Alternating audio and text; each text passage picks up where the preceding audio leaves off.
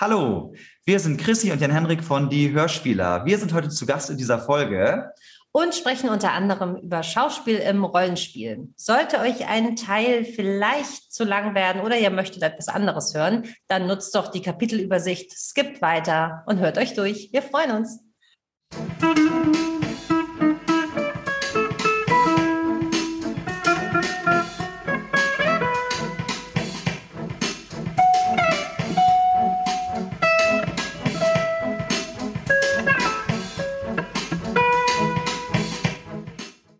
Hallo und herzlich willkommen zu dieser neuen Folge des niveauvollen Trash Talks mit Philipp und GästInnen. Mein Name ist Philipp, ich bin der Blogger von Nerds gegen Stefan und an meiner Seite habe ich heute wieder zwei ganz besondere GästInnen. Hallo. Hallo. Hallo. Wer Na, ich bin- seid ihr denn? Ich bin Jan-Henrik, ähm, Jan-Henrik Sievers. Ich bin aus Hamburg, ausgebildeter Schauspieler und auch tatsächlich arbeitender Schauspieler. Das muss man ja auch immer dazu sagen. genau, äh, ich habe mit äh, fünf Freunden, Freundinnen, so zum Beispiel auch mit äh, Chrissy, die hier bei mir sitzt, die Hörspieler vor ja, etwas über einem Jahr gegründet und bin damit sehr glücklich und sehr zufrieden. Besagte Chrissy bin ich. Hey, also bürgerlich Christina Flieter, ebenfalls Schauspielerin, ausgebildet und äh, im Beruf seit einem Jahr, aber tatsächlich äh, ein Sechstel von die Hörspieler und äh, dementsprechend nutze ich all meine Qualitäten aus dem Schauspiel für das Rollenspiel und ich liebe es. Und ihr habt es jetzt schon so oft gesagt, es gibt die Hörspieler. Was ist es denn? Also, äh, die Hörspieler ähm, äh, habe ich auch für, für das Anteasern, als wir uns damals gegründet haben, ähm, so bezeichnet als ein Crossover aus Rollenspiel, also Pen and Paper Rollenspiel, wie man es eben kennt, mit Stift und Papier. Und dazu Hörspielelemente, das heißt alles, was man in, in Hörspielen liebt, von der knatschenden Tür bis hin zu, äh, äh, keine Ahnung, äh, Feuerballgeräuschen und Pipapo, in Kombination mit selbst komponierter Musik von unserem Mitglied Jascha Schütz. Also wir sind so ein, so ein Allround-Hörerlebnis in Podcast-Form, wo das Würfeln nicht ganz rausgeschnitten ist, wo, wo man immer noch das Gefühl hat, man sitzt mit uns am Tisch und ähm, erlebt eine Pen-and-Paper-Runde. Aber es sind alles eben selbst geschriebene Abenteuer, immer auf so Monster of the Week äh, Episoden, also dass man äh, gut folgen kann und ähm, und das Ganze haben wir halt so ein bisschen abgespeist mit mit den Hörspielelementen. Genau, zwei Staffeln sind bis jetzt draußen. Die dritte kommt demnächst. Da sind wir gerade in der, auf der Zielgeraden mit der Post-Production und wir hoffen, dass die dann bald veröffentlicht werden kann. Ende September, wenn alles gut läuft. Ja, wenn alles gut läuft, Ende September, ja. Und ihr habt gerade schon ein sehr schönes Stichwort tatsächlich genannt, und zwar Musik. Und das ist jetzt quasi schon so eine Art Thema vor dem Thema oder vielleicht auch ein Medienschau-Update. So ganz genau weiß ich es nicht, wie man das jetzt nennen möchte. Und zwar in der letzten Episode haben wir kurz darüber gesprochen, wofür Musik-CDs am Rollenspieltisch eigentlich gut sind. Und so richtig wussten wir alle keine Lösung. oh. Nun gibt es bei euren Hörspiel-Episoden ja eine sehr prominente Ton- und Musikkulisse. Daher die Frage an euch als ExpertInnen, wozu eigentlich Musik? Also während des Spiels, meinst du? Genau. Ähm, also wir persönlich äh, kann ich nur von sprechen, wenn wir unsere private Pen and Paper Runde haben. Da geht es gar nicht ohne Musik. Also selbst wenn wir uns über Zoom treffen, hat jeder so seine Playlist für seinen Charakter laufen. Das ist ganz abgefahren. Also von, von unserer Hexe, die halt wirklich Burn the Witches und so sich, sich äh, äh, darüber anhört, ähm, bis hin zu dem Programm, was Jan Henrik äh, laufen hat, wenn wir uns am Tisch spielend treffen. Es ist Ambiente und ähm, also ich, ich persönlich liebe es, wenn, wenn es eine Kampfsituation gibt, dass dann halt auch dementsprechend ähm, kein seichtes Elfenbach-Geplätschere im Hintergrund läuft, sondern eben aufreibende Kampfmusik. Ähm, das unterstützt einfach so ein bisschen den Flow Mhm. So, aber ich, ähm, ich, ich funktioniere eben auch über Musik, muss man dazu sagen, im, im Schauspiel. Also ich finde es durchaus sinnvoll. Und bei, also bei unserem Podcast, ähm, bei die Hörspieler, da kommt die Musik tatsächlich erst im Nachhinein dazu. Also während wir aufnehmen, hören wir noch nichts. Das entsteht dann in Jaschas klugem Geniekopf und er äh, kreiert die Musik meist begleitend dazu. Ja, also es sind zwei Herangehensweisen. Also letztendlich ist ähm, Musik für mich eine Verstärkung von Gefühl. Und äh, wir als RollenspielerInnen, so äh, gehe ich mal von aus, wir spielen das alle, weil wir da Spaß dran haben, weil wir es lieben, uns ins Abenteuer zu stürzen, weil wir eine Situation erleben, bewältigen, von der wir vielleicht auch ganz froh sind, dass wir sie selber nicht äh, irgendwie so, ne, also ich würde jetzt nicht gerne vor so einem gefährlichen Monster stehen, muss ich sagen, aber ich genieße es ja total, äh, das im Rollenspiel zu machen und das mal zu gucken, wie sich das anfühlt. Und wenn dann da Musik ist, die das Gefühl unterstützt und verstärkt, dann äh, finde ich das total hilfreich und, und äh, ja, erlebnisbereichernd. Das ist sowohl fürs Spielen privat als auch für unsere HörerInnen halt gedacht. Also die Musik, die wir drunter legen, legen wir darunter, damit das Erlebnis intensiver wird, was unsere HörerInnen haben, wenn sie sich unsere Folge anhören. Das war eine sehr schöne Erklärung. Vielleicht habe ich langsam ein bisschen Verständnis dafür. Just give it a try. Letztendlich so funktioniert auch Musical. Ne? Im Musical ist eine Geschichte. Die Charaktere begeben sich in Situationen, die teilweise ziemlich heftig sind. Und dann, wenn das Wort nicht mehr ausreicht, wenn die Emotion so stark wird, dass das, dass das Wort nicht mehr reicht, um das zu transportieren, dann wird gesungen. So und äh, ne, also, also das, das ist halt eine Erhöhung der Emotionalität auch dort im Musical-Bereich.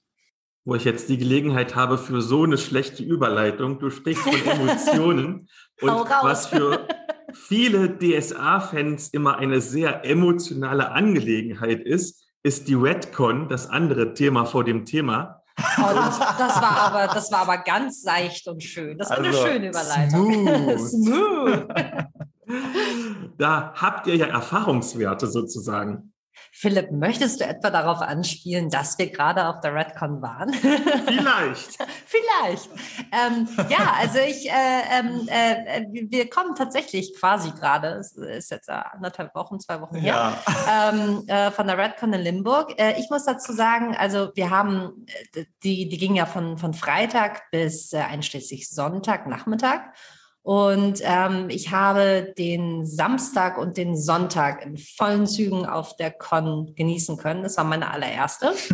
ähm, es war für uns auch diesbezüglich aufregend, weil wir eben äh, alle Ulysses-Mitarbeiter, mit denen wir vorher auch schon in Kontakt standen, aufgrund unseres Podcasts, ähm, dass wir die eben einfach persönlich auch mal getroffen haben und nicht nur über Zoom-Meetings. Und ähm, ich muss halt sagen, diese Con hat sich auf allen Ebenen gelohnt. Also ähm, für das Gefühl, dass da einfach diese Gemeinschaft zusammenkommt. Die Panels, ich habe mir drei anhören können. Also äh, rein von den Informationen her kann man sich ja aussuchen, was man, was man sich dort geben möchte und was nicht. Bei allem, was so, so kam an Ankündigungen und Co., das bekommt man natürlich auch in anderen Podcasts zu hören, die informativ äh, darüber berichten. Aber dort war es halt wirklich so direkt von der, von der, von den Redakteuren eben mitzukriegen, warum jetzt was, wann, wie veröffentlicht wird oder nicht. Das war toll, aber für mich im Fokus stand einfach die Gemeinschaft, weil ich zum ersten Mal wirklich so viele Menschen kennengelernt habe, mit denen ich sonst über Instagram Kontakt halte, über die Hörspieler. Und das, also es war also auch meinerseits fast ein bisschen Fangirling teilweise. Ey, ich habe das jetzt gesagt. Ähm, das war einfach schön. Also da, da wurden dann so Fotos miteinander gemacht und Würfel ausgetauscht. Also wirklich ganz, ganz toll. Und äh, klar, ne, von, von Merch und, und ähm, äh, Dingen, die man kaufen konnte. Ich äh, habe jetzt auch ein bisschen Geld da gelassen. ähm, finde ich es einfach toll, wenn an einem Wochenende so viele Menschen, die die Liebe zum Rollenspiel allgemein mhm. teilen, da zusammenkommen. Und das habe ich gemerkt und ja, fernab von Sachen, die wir auf der Bühne fabriziert haben, erst Hanna und ich und dann eben Hanna, Jan Henrik und ich am, am Sonntag, was man sich im Stream noch angucken kann finde ich, war das äh, eine sehr schöne Offline-Geschichte. So, das war ganz toll. Und äh, freue mich jetzt schon auf die nächste, im Oktober, glaube ich, ne? Das ist die, die, die Online-Con, Online. genau. Also gib Ja. mir mehr Cons. Ja, alle, alleine sich mal wirklich wieder zu treffen dort vor Ort, das war schon wirklich cool. Und dann mit so vielen Leuten, die so viel Liebe für, für eben das Rollenspiel haben, das war schon echt was Besonderes. Also das finde ich, hat den Geist dort total ausgemacht. Ich habe da ganz viel äh, ja, Liebe fürs Detail und alles war irgendwie sehr sorgfältig und, und so. Dann waren da überall die coolen Sachen aufgebaut und aufgetürmt und dann sah man da, oh, die Borberat-Kampagne, oh mein Gott, sie ist, sie liegt hier, man kann sie hier äh, mitnehmen, oh krass. Und ja, Sehr schön, sehr schön. Ich war auch schon zweimal auf Redcons. Einmal die letzte, in Anführungszeichen, echte vor Corona und dann einmal in Berlin. Ja. Und ja, das ist schon eine sehr schöne Sache. Das Und warst du, warst du zur diesjährigen in Berlin oder auch vor Corona? auch vor Corona Auch tatsächlich. vor Corona, okay, cool. Ja, weil man hat schon gemerkt, ne, dass das jetzt endlich wieder so Con, Con-Release stattfand. So alle durften wieder hin. Ja. Also, ähm, muss auch spannend gewesen sein, vor Corona einfach die Gemeinschaft zu sehen. Cool. Genau. Cool, cool. Und da bleiben wir ja quasi jetzt fast schon beim Thema, indem wir zur Medienshow überwechseln. Und ich glaube, das ist dieses Mal sogar eine echte Premiere, nämlich das Medienshow-Update machen die GästInnen. Das ist ja eigentlich sonst ein Bereich, den immer irgendwie ich und der André und die Lea machen. Äh, der Esel nennt sich zuletzt. Also der André, die Lea und ich machen. Und zwar geht es um DSA Heldenwerke. Irgendwie haben wir uns gerade da ein bisschen drauf eingeschossen und ich weiß, dass ihr auch was dazu sagen wollt. Wie passend. sehr passend. Ja, wir haben nämlich tatsächlich ganz äh, neu äh, als die Hörspieler ein Streaming begonnen ähm, auf dem Kanal von Ulysses Spiele und haben dort Kaiser der Diebe gespielt. Der Kaiser der Diebe. Ja, das ist eins der Heldenwerke. Das, da sagtest du auch, das hattet ihr bisher noch nicht, ne? Ihr hattet bisher andere bei Genau. euch. Genau.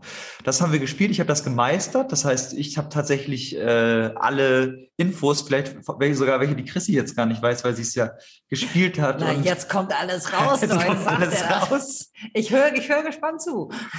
Ja, ne, also vielleicht willst du ja sogar erstmal anfangen äh, zu, zu erzählen, wie du so dieses Abenteuer empfunden hast, was du so erlebt hast. Und dann kann ich noch ergänzen und äh, weitere Hintergrunddetails einfließen lassen. Also aus Spielersicht kann ich sagen, es war ein wunderschöner Ritt von, ähm, was haben wir denn gemacht? Vier, vier Abenteuer, Ja. ne? Also wir haben vier Abende draus gemacht. Er hatte natürlich äh, seine, seine chaotischen Situationen, die aber nicht aufgrund des geschriebenen Abenteuers stattfanden, sondern weil wir einfach als Heldengruppe teilweise Entscheidungen getroffen haben, wie es Heldengruppen ebenso tun. Ähm, Achso, vielleicht sagen wir mal kurz äh, Spoiler-Alarm, falls wir jetzt irgendwas sagen. Nicht, dass jetzt Also- irgendwie Leute, die zuhören, auf einmal denken, ah, nein, jetzt haben sie gespoilert. Also es kann passieren, dass uns Spoiler rausrutschen. Wir probieren das zu vermeiden, aber wir, wir garantieren für nichts. Also, ich glaube, ich. ich, ich Ja, Spoiler, ich, hau ich raus, hau Spoiler, raus. ich spoiler jetzt nicht. Also, ähm, das, äh, das Ganze spielt in FexCare oder FexKR. Bis heute ist man sich nicht ganz einig, ob Elfe oder nicht Elfe, wie man es nennt. Und es geht um den Lauf der Diebe, der dort äh, alljährlich stattfindet und zwischen den Diebesbanden, die, ähm, die dort in FexCare ähm, ja, das, das Sagen haben, einen alten Kopf des Kaisers rumreichen von Station zu Station und äh, sich dementsprechend in den Lostopf werfen. Und äh, im Endeffekt muss dann die beste Diebesbande gekürt werden. Wenn man aber die äh, Rechnung ohne Kultisten macht, die dort ihr Unwesen treiben und Köpfe kopieren oder austauschen und irgendwelche, irgendwelche Dinge mit, äh, ich komme komm schon nicht mehr drauf, es war so chaotisch. Also, wenn man die Rechnung ohne Kultisten macht, dann hätte es ein schöner Lauf der Liebe sein können. ähm, unsere Heldengruppe hat sich da durchgeschlagen und ich muss sagen, ähm, für mich war es äh, in zweierlei Hinsicht eben aufregend. Äh, zum ersten Mal, weil wir eben äh, als Gruppe alleine ähm, gestreamt haben, also nicht im, im Bezug auf mit äh, Ulysses-Spiele innerhalb eines äh, Crowdfundings hinzugeholt wurden, sondern es waren wir fünf, in dem Fall ähm, alleine. Und es entstand die übliche Panik, die bei mir manchmal am äh, privaten Spieltisch auch entsteht. So, was, wo, was will denn Jan Henrik jetzt von uns zur Hölle? Das habe ich so gemerkt. Ja, ja. ähm, aber ich muss sagen, ein super cooles Setting. Also allein, ähm, äh, weil ich ähm, in privaten Spielrunden noch nie in Faxcare gespielt habe, mit äh, über Dächer und äh, mit Täuschungsmanövern und also ganz viel Schauspiel im Schauspiel. Das äh, war schon lustig. Also ich, ich kann es empfehlen. Es ist sehr turbulent. Also vielleicht den Herzschrittmacher irgendwie mal im Blick halten. Deswegen, also währenddessen. War aber cool. Hat Spaß mhm. gemacht. Ja, also ich äh, kann mich da anschließen. Ich finde es auch ein cooles Abenteuer. Es ist relativ linear geschrieben. Ähm, ich glaube aber nicht, dass sich das so linear anfühlt. Ne? Ich weiß nicht, wie du nein. das siehst. Nein, nein, nein, nein. nein. Also äh, das, das heißt, das haben sie ganz gut geschafft, dass äh, man das Gefühl hat, man trifft Entscheidungen und dadurch geht es voran. Aber ähm, äh, es ist also, wie gesagt, sehr, sehr, gut linear geschrieben, aber auch modular so ein bisschen. Also man kann auch leicht Dinge rauslassen und weglassen, ähm, damit es trotz, und es geht trotzdem weiter. Dann sagt man halt, ah ja, da habt ihr das gefunden und zack, hast du aber wieder einen Block übersprungen, von dem du jetzt dachtest, ah nee, den lasse ich jetzt mal weg oder sowas. Das, äh, also das ist auch gut möglich aus Zeitgründen auch. Ne? Also gerade ja. weil wir es jetzt ja in, in, Form der Öffentlichkeit gespielt haben, ähm, mhm. hat Jan Hendrik eben, glaube ich, einiges rausgelassen dann. Man kann aber hervorragend in Faxcare in, in Häuser einsteigen, in äh, Hauptquartiere. Man kann looten, man kann ähm, Dinge finden oder auch nicht finden, was dann ziemlich ärgerlich danach ist. das, ähm, das war eine Situation, da waren sie vor der Tür und sie sind einfach nicht durch diese Tür durchgekommen. Und äh, da, da waren sie alle ziemlich frustriert, aber es war halt, da dachte ich auch so, nee, ich erleichtere das euch jetzt aber nicht, weil dahinter wären halt richtig viele Dukaten gewesen, also richtig viel Geld. Und ich dachte so, nee, also das, wenn ihr das haben wollt, dann müsst ihr jetzt auch wirklich dann die Proben schaffen und sowas. Und sie haben halt die Proben teilweise nicht geschafft. Und dann war das so. Also wie immer sind die ja. Würfel schuld. ja. Eine letzte Frage vielleicht noch. Wie ist denn für dich als Spielleitung die Informationsdichte gewesen? Also ein Heldenwerk hat ja, wenn ich mich nicht irre, immer 16 Seiten. Das kann man als viel, das kann man als wenig interpretieren. Wie war das denn für dich persönlich? Also Informationsdichte, ich hatte den Eindruck, ich bin ganz gut informiert. Manchmal hatte ich das Gefühl, oh, das ging jetzt schnell, jetzt habe ich gerade nicht verstanden, wie da jetzt äh, äh, so, warum ist das jetzt so? Und später lese ich nochmal nach, so, ach, ach, der Charakter, der wird hier nochmal ausführlicher beschrieben, so, dann, also ich selbst habe mir das ganze Ding vorher einmal durchgelesen und habe da mir dann schon ganz viele Verweise reingeschrieben, wo ich dann nochmal genau Informationen dazu jetzt finde. Und die brauchst du auch als, als Spielleiter, weil ansonsten wenn du, während du es meisterst, dann, dann merkst du, da fehlen dir dann Informationen an der einen oder anderen Stelle. Die werden dir aber ja später dann noch geliefert. So, also am Ende da ist vor allem nochmal so eine Übersicht über alle Hauptcharaktere. Und das war dann ein bisschen tricky, da hin und her zu blättern. Ich muss aber sagen, ich, ich fand die Informationen gut, ausreichend zum Meistern, sogar, sogar teilweise ein Tick zu viel für mich sogar. Ne? Also ich, ich habe dann auch Sachen weggelassen, ne, was gut möglich war. Und so hat es ganz gut eigentlich funktioniert. Also ich, ich, ich muss sagen, dass ja, war gut mit diesen 16 Seiten äh, slash Informationsdichte. Ja, generell würde ich, würde ich, so, würde ich, würde ich schon sagen, so vier bis fünf Sterne gibt es schon, wenn, ne, so, wenn es fünf Sterne das Maximum sind. Oder wie ja, viel würdest du so geben? Ja, ich, ich wäre jetzt bei vier. Vier, ja, ja. genau. Ja. Ich muss dazu aber auch sagen, das ist äh, eben DSA 5 und diese, diese Heldenwerke ähm, haben wir jetzt noch nicht so häufig gespielt, ja. beziehungsweise auch nicht eben öffentlich. Ich glaube, es macht einen gravierenden Unterschied. Also privat wäre ich vielleicht auch bei viereinhalb. Ja. Das sind echt die bestbewertetsten Heldenwerke bis jetzt. Wir haben immer schlechtere Wertungen gegeben. Echt? Ja, tatsächlich. Boah, seid ihr kritisch. Sind einfach zu nett. Und jetzt da gibt es einen Unterschied. Ich weiß nicht, ob ihr die letzte Folge gehört habt. Aber da war ja der große Unterschied, dass zum Beispiel André dem Heldenberg 1,5 von 5 gegeben hat und ich habe 3,5 oh. gegeben. Also selbst oh. innerhalb unserer Gruppe sind wir sehr unterschiedlich. Okay, also ich sage mal so, solange wir Spaß haben und äh, das Abenteuer sehr vielfältig ist, weil das ist es nämlich. Es gibt Äh, es gibt äh, Chaos-Szenen, es gibt Szenen, wo man wirklich forscht und so detektivmäßig arbeitet. Es gibt Kampfszenen, es gibt ein bisschen gruselige Szenen. Und ich finde, von allem ist was dabei. Und das, das äh, finde ich super schön eigentlich für so ein Heldenwerk, was ja auch einfach so als Einstieg gedacht ist für Leute, die wenig Erfahrung haben und einfach mal irgendwie gucken wollen. Deswegen, also ich, also ich, ich stehe dazu. Auch wenn ihr jetzt sagt, ihr habt da wenig, nee, ich bleibe bei meinen viereinhalb Sternen. Schlimm wird es immer bei uns in der Gruppe, wenn es ums Rätseln geht. Ah. Also dementsprechend äh, wäre es ein reines ja. Rätselabenteuer gewesen, hätte ich gesagt, nee, komm, Freunde, schmiert euch die Sterne sonst wohin, ich kann das nicht. oh. Sehr schön.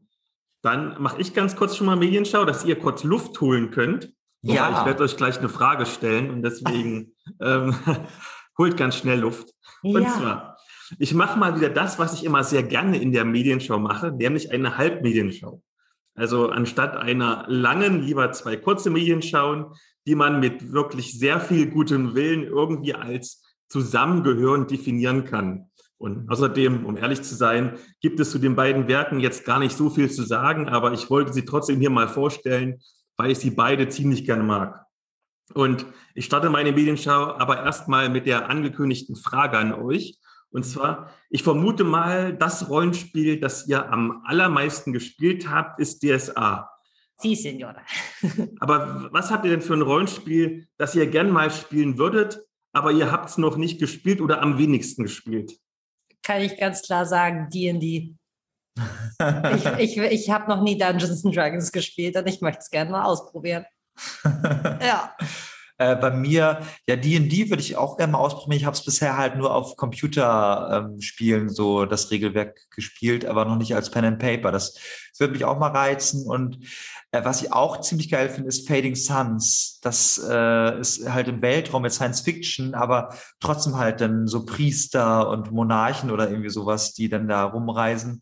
Und das Geile an dem Würfelsystem finde ich halt, dass weder die 1 noch die 20 das Beste ist, so, du probierst drunter zu bleiben, aber du probierst möglichst hoch zu werfen. Das heißt, der beste Wurf, den du machen kannst, ist im Prinzip dein Talentwert, den du hast. Und das finde ich ziemlich interessant eigentlich. Bei mir würden die HörerInnen vermutlich annehmen, dass ich, weil ich es immer mal wieder im Podcast erzähle, am häufigsten Beyond the Wall oder irgendein vergleichbares Oldschool-Rollenspielsystem wie etwa Kern gespielt hätte. Mhm. Aber tatsächlich habe ich das noch nie gespielt, weil ich immer die Spielleitung war. Ah, der ewige Spielleiter. Ja, leider ja. Tatsächlich am meisten gespielt, also als Spieler habe ich Savage Worlds. Und das kommt meinem persönlichen Spielstil auch ziemlich entgegen, denn es ist einerseits halbwegs regelleicht, aber zugleich mhm. sehr auf taktische Kämpfe mit Miniaturen ausgerichtet. Und sowas macht mir Spaß. Und das ist der große Vorteil, es ist auch setting unabhängig. Daher ist es regelseitig sogar gewollt, dass du dir einfach andere Spielwelten schnappst und diese bespielst. Und damit kommen wir auch zur Beantwortung des zweiten Teils meiner Frage, denn ich finde so typische Shadowrun-Abenteuer eigentlich unfassbar cool. Also mhm. erst ewig Informationen sammeln und dann einen Einbruch in irgendeinen großkapitalistischen, natürlich bösartigen Konzernplan, nur damit am Ende dann doch alles irgendwie in einer großen Ballerei endet. Ja. Aber weil mich die Regeln irgendwie abschrecken, muss ich zugeben, selbst in der sechsten Edition habe ich das noch nie gespielt, sondern immer für Savage Worlds adaptiert. Und ihr könnt es euch nach meiner langen Vorrede denken. Deshalb geht es in meiner Halbmedienschau nämlich einmal um Savage Worlds und einmal um Shadowrun. Schön. Ah. Schön. Fangen wir mal mit Shadowrun an. Äh, ich hatte ja gerade erzählt, dass man bei einem typischen Abenteuer irgendwann einen Großkonzern angreift oder da einbricht und dann am Ende alles in die Luft fliegt. Und ich glaube, genau deshalb haben mich die Abenteuer aus der Anthologie Budenzauber so sehr begeistert, weil man hier stattdessen völlig geerdet sozusagen die Jobs direkt nebenan aus der Nachbarschaft macht. Also es sind drei Abenteuer und zwar in Kleinwildjagd spielt man einen Kammerjäger, weil genetisch mutierte Ratten entlaufen sind. In einmal Hauerbrache und zurück sucht man einen rebellierenden Jugendlichen, der von seinen spießigen Eltern entlaufen ist. Und in Auf dem Trockenen geht es sozusagen um Pfanddiebstahl. Also es sind wirklich sehr bodenständige Abenteuer. Mhm. Ja, sehr, sehr nah, ne? Also. Genau.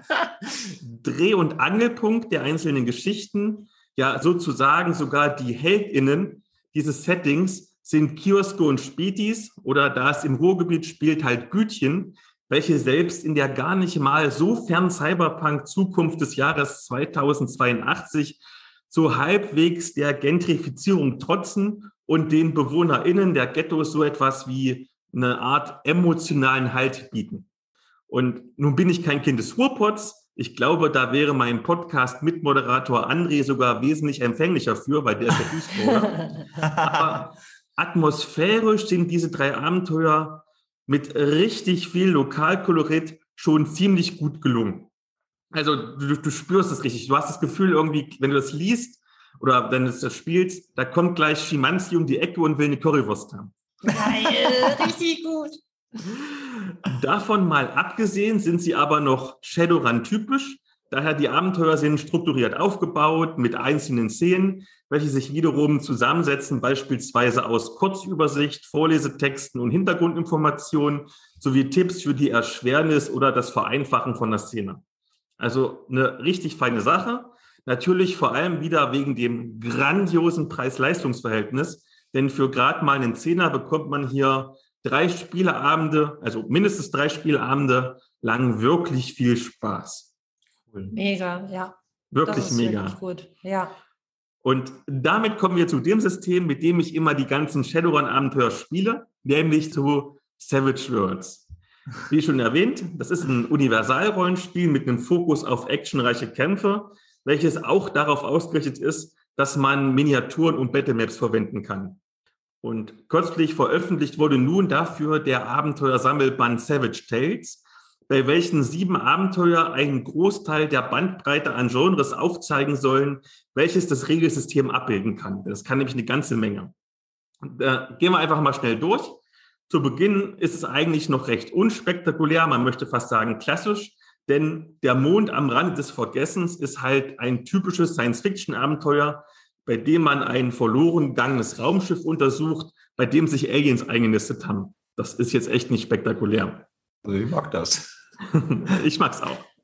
Interessanter ist das schon die Katastrophe von Gran Atomica, denn für ein Savage Worlds Abenteuer geht es bemerkenswert friedlich und diplomatisch zu. Die SpielerInnen verkörpern ganz normale Menschen, die lediglich ganz geringfügige Superkräfte haben, welchen einem atomaren Supergau und damit zugleich eine Alien-Invasion verhindern müssen. Das mhm. hat fast schon so ein wenig Stranger Things-Vibes, nur yes, dass alle auf cool. nur ja. dass alle auf dem Kompetenzlevel von 11 sind. Daher Sie können zwar tolle Sachen, aber wenn Sie in das Atomkraftwerk einbrechen und der Wachmann Ihnen mal zufällig eine Kugel verpasst, dann sind Sie halt trotzdem tot. Oh. Mhm. Am allerbesten gefallen hat mir Flucht von der Insel des Gemetzels, bei dem die SpielerInnen zufällig auf einer geheimen Insel stranden, auf welcher sich eine militärische Forschungsanlage befindet, an dem sowas ähnliches wie an Zombies geforscht wird. Und ihr könnt euch natürlich denken, was jetzt passiert, nämlich irgendwas geht schief und plötzlich ist die ganze Insel voller Zombies. ja. Genial, liebe ich. Was geil ist. Das ist natürlich mega klischeehaft, aber es ist auch irgendwie das Musterbeispiel für ein gutes Savage Worlds Abenteuer.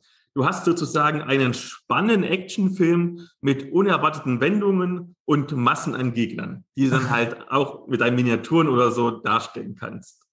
Aha. Nach diesem Highlight kommt dann noch genau ein bemerkenswertes Abenteuer, nämlich der größte Schatz. Das ist halt typisches Sword and Sorcery mit fiesen Orks und heimtypischen Intrigen und so ein Kram. Und dann baut es ein bisschen ab, denn dann kommt noch einmal die Proto-Menschen aus dem Schwarzen Moor. Das ist halt Postapokalypse. Und sagen wir ehrlich, Postapokalypse ist irgendwie doch immer gleich. Hm. Dann noch das Auge von Kilkato. Das ist wohl ein neu aufgelegter Savage Worlds Klassiker, der so ein bisschen an Indiana Jones erinnert. Also so im Dschungel und Zeug, was du finden musst. Und es gibt natürlich Nazis, die du verprügeln kannst. Immerhin, das ist was Gutes. natürlich. Und dann gibt es noch als letztes die Sünden des Vaters, welches ein kleiner Teaser zum Deadlands Dark Ages Setting sein soll. Aber das ist irgendwie so unspannend, dass es eher abschreckt, anstatt Lust zu machen auf das Setting. Also insgesamt ein sehr bunter Setting und auch Genre-Mix, von dem mich rund die Hälfte der Abenteuer direkt so sehr angesprochen hat, dass ich gleich mal den nächsten Spieleabend geplant habe. Sehr gut. Und so ein Termin kann sich auch recht spontan finden lassen, denn die jeweils ungefähr 15 bis 20 Seiten starken Abenteuer sind so strukturiert und verständlich geschrieben, dass man sie spätestens nach einem zweimaligen Durchlesen verstanden hat und die oft vorhandenen Spielpläne sowie irgendwie Kopiervorlagen für die Papierminiaturen helfen natürlich auch noch. Im Vergleich zum vorhin genannten Shadowrun-Abenteuer ist es hier natürlich alles nicht so detailliert in einzelne Szenen aufgedröselt, sondern alles etwas gröber beschrieben. Aber ich nehme ja immer mich selbst als Spielleitungsmaßstab und ich würde mir zutrauen, jedes einzelne Abenteuer zu leiten, also kann es nicht so schwer sein. und sag mal, ähm, ähm, zu wie viel spielt man beide Systeme im Bestfall? Also äh, ist da so, so es sollten schon mindestens drei sein oder zu, zu fünf, zu sechs? Ich habe ja persönlich immer so meine Präferenzen von kleinen Gruppen, wo du dann die Rollen aufteilst, aber ich glaube, es steht bei beiden drin vier bis sechs, aber ich glaube, wenn du das zu dritt spielst, kommst du auch locker hin. Zu zweit, ja. weiß ich nicht, da musst du wahrscheinlich deine Figuren jeweils sehr min-maxen, gerade bei Shadowrun. Ja. Aber ja. bei Savage Worlds, da ist ja jeder irgendwie halbwegs kompetent ähm, mhm. durch die Mechanik der explodierenden Würfel. Das heißt, selbst wenn du den schlechtesten Würfel hast und würfelst aber immer den höchsten Wert, dann explodiert es und du würfelst nochmal und nochmal und nochmal. Deswegen, ich glaube, die, die Anzahl der SpielerInnen ist weniger wichtig bei Savage Worlds als bei Shadowrun.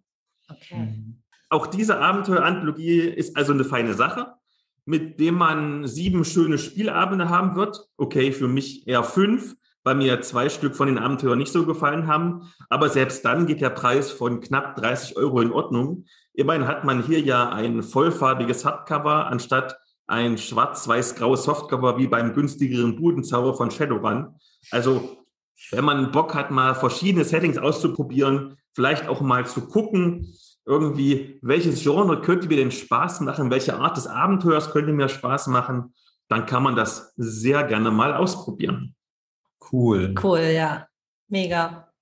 Ja, klingt sehr gut. Wie viele Sterne würdest du ihm dann geben? Uh, ich bin ja mal so schwierig mit Sternen. Ähm,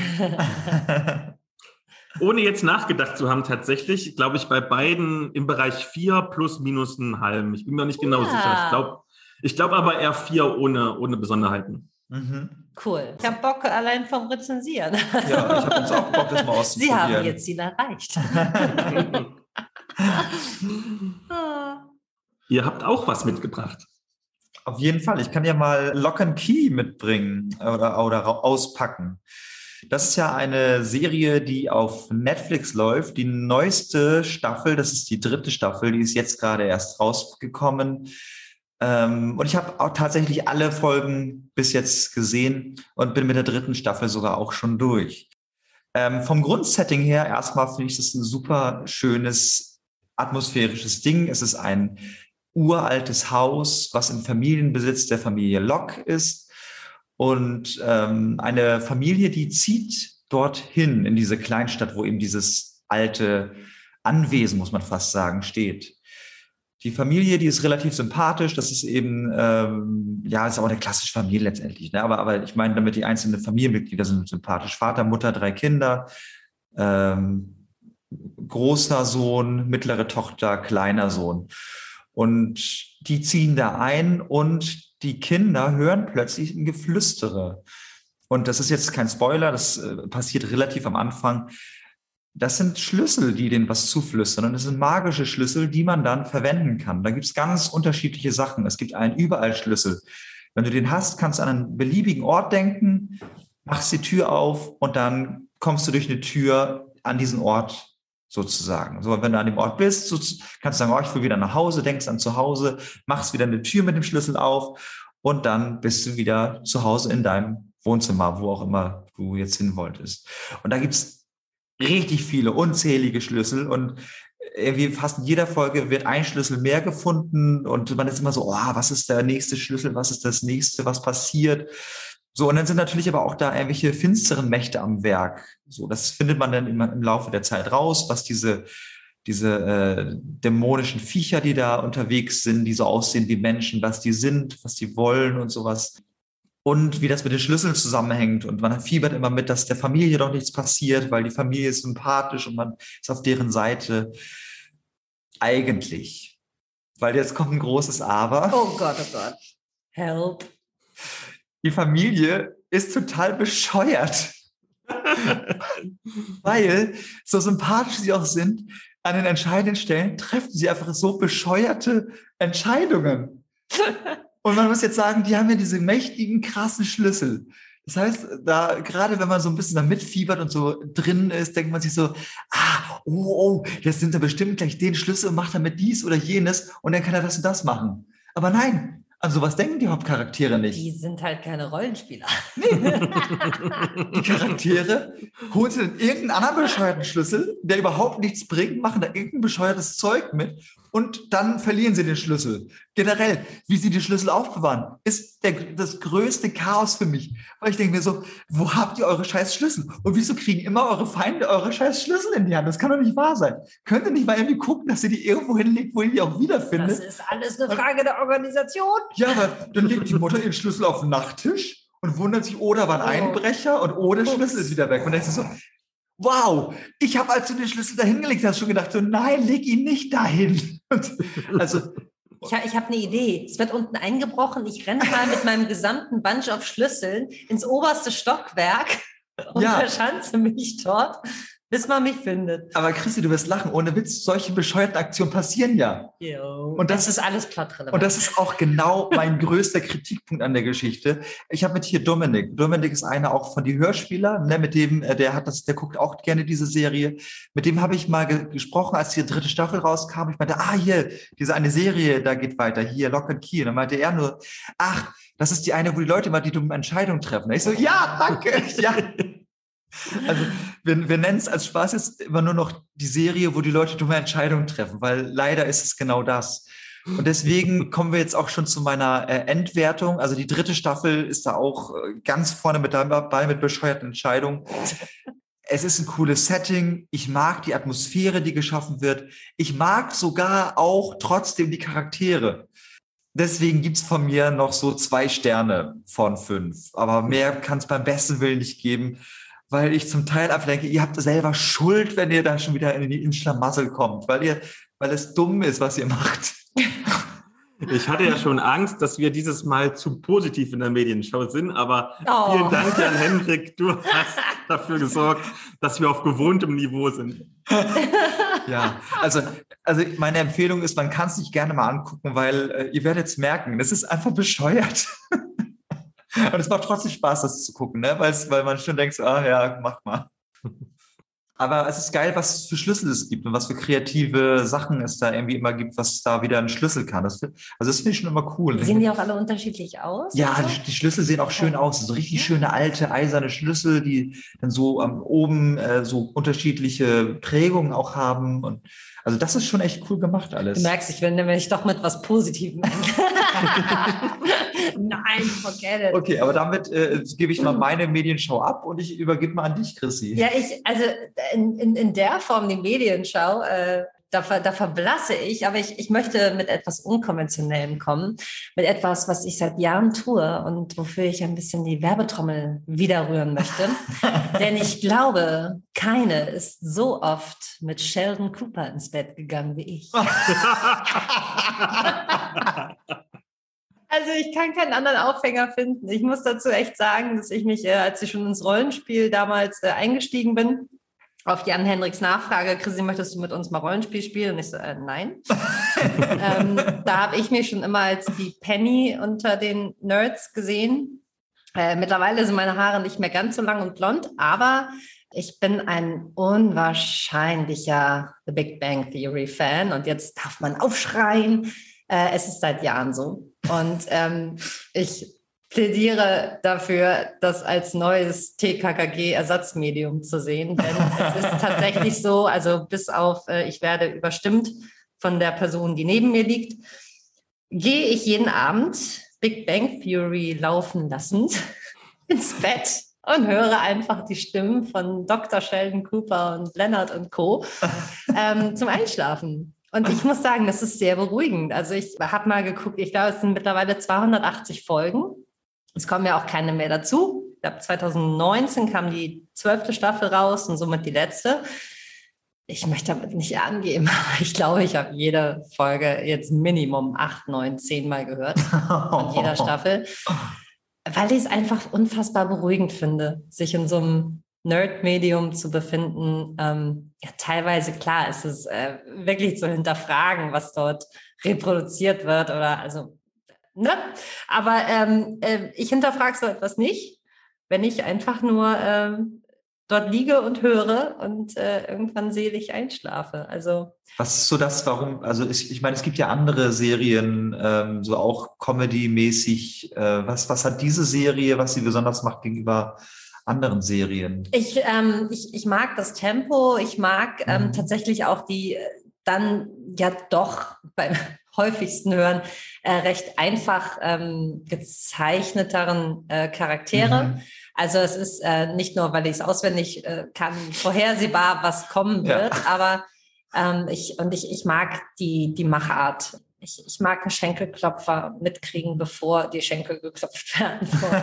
also ich finde es einfach, ich war früher auch schon mit Bibi Blocksberg zu begeistern und ähm, seitdem mir die Art nicht mehr so gut gefällt, ist das eben einfach ein tolles Element zum Abschalten.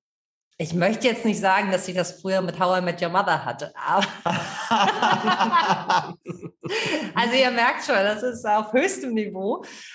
Hört mehr Sheldon Cooper zum Einschlafen. Und machst du denn auch hier Young Sheldon? Das ist ja jetzt auch irgendwie so ein neuer, ne? Ja, gut, dass du fragst. Nein, kommt Ach. überhaupt nicht in Frage. Nein, ich habe mich an zwei Folgen rangewagt ähm, und ich habe auch ähm, versucht, mir in meiner Expedition immer die ganzen Sachen zu merken, die, wenn er, wenn er sagt, mein Vater hat, äh, also ist, ist dann und dann gestorben.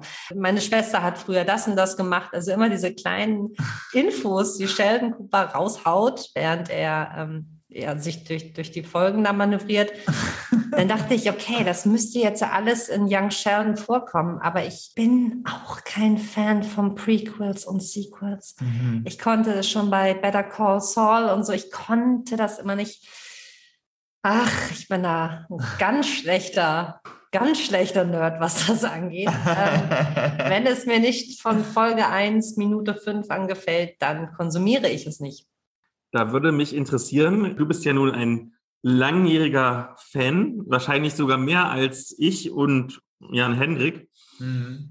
Man sagt ja immer, dass die letzteren, die späteren Staffeln ein bisschen schwächer geworden sind, weil der Fokus weg war von Nerdjunggesellen hin zu normalen, in Anführungszeichen, Beziehungskram. Ähm, ja. Siehst du das auch so? Ja, also ganz ehrlich, äh, gerade gerade das Paddelliga aus den ersten drei, vier Staffeln, ähm, das äh, Gegenüberstellen von von einer Penny zu zu den beiden, die einfach gegenüber wohnen, das Spleenige mitkriegen, also da, da wo es wirklich um das Kennenlernen des Spleens der einzelnen Jungs, äh, vor allem sind es ja Jungs, äh, ging und wie häufig D&D gespielt wurde und darauf der Fokus lag oder im Comicbuchladen. Also ja, ähm, ich muss halt sagen, so die letzten zwei Staffeln, da fiebert man auf andere Art und Weise mit, wenn man dafür offen ist. Ne? Also sowas wie How I Met Your Mother. Man möchte endlich wissen, wie hast du denn die Mutter kennengelernt? ähm, ja. Hier möchtest du natürlich auch wissen, okay, wie, wie hat es jetzt, haben es äh, Amy Farrah Fowler und Sheldon Cooper geschafft zu heiraten? Also, hä?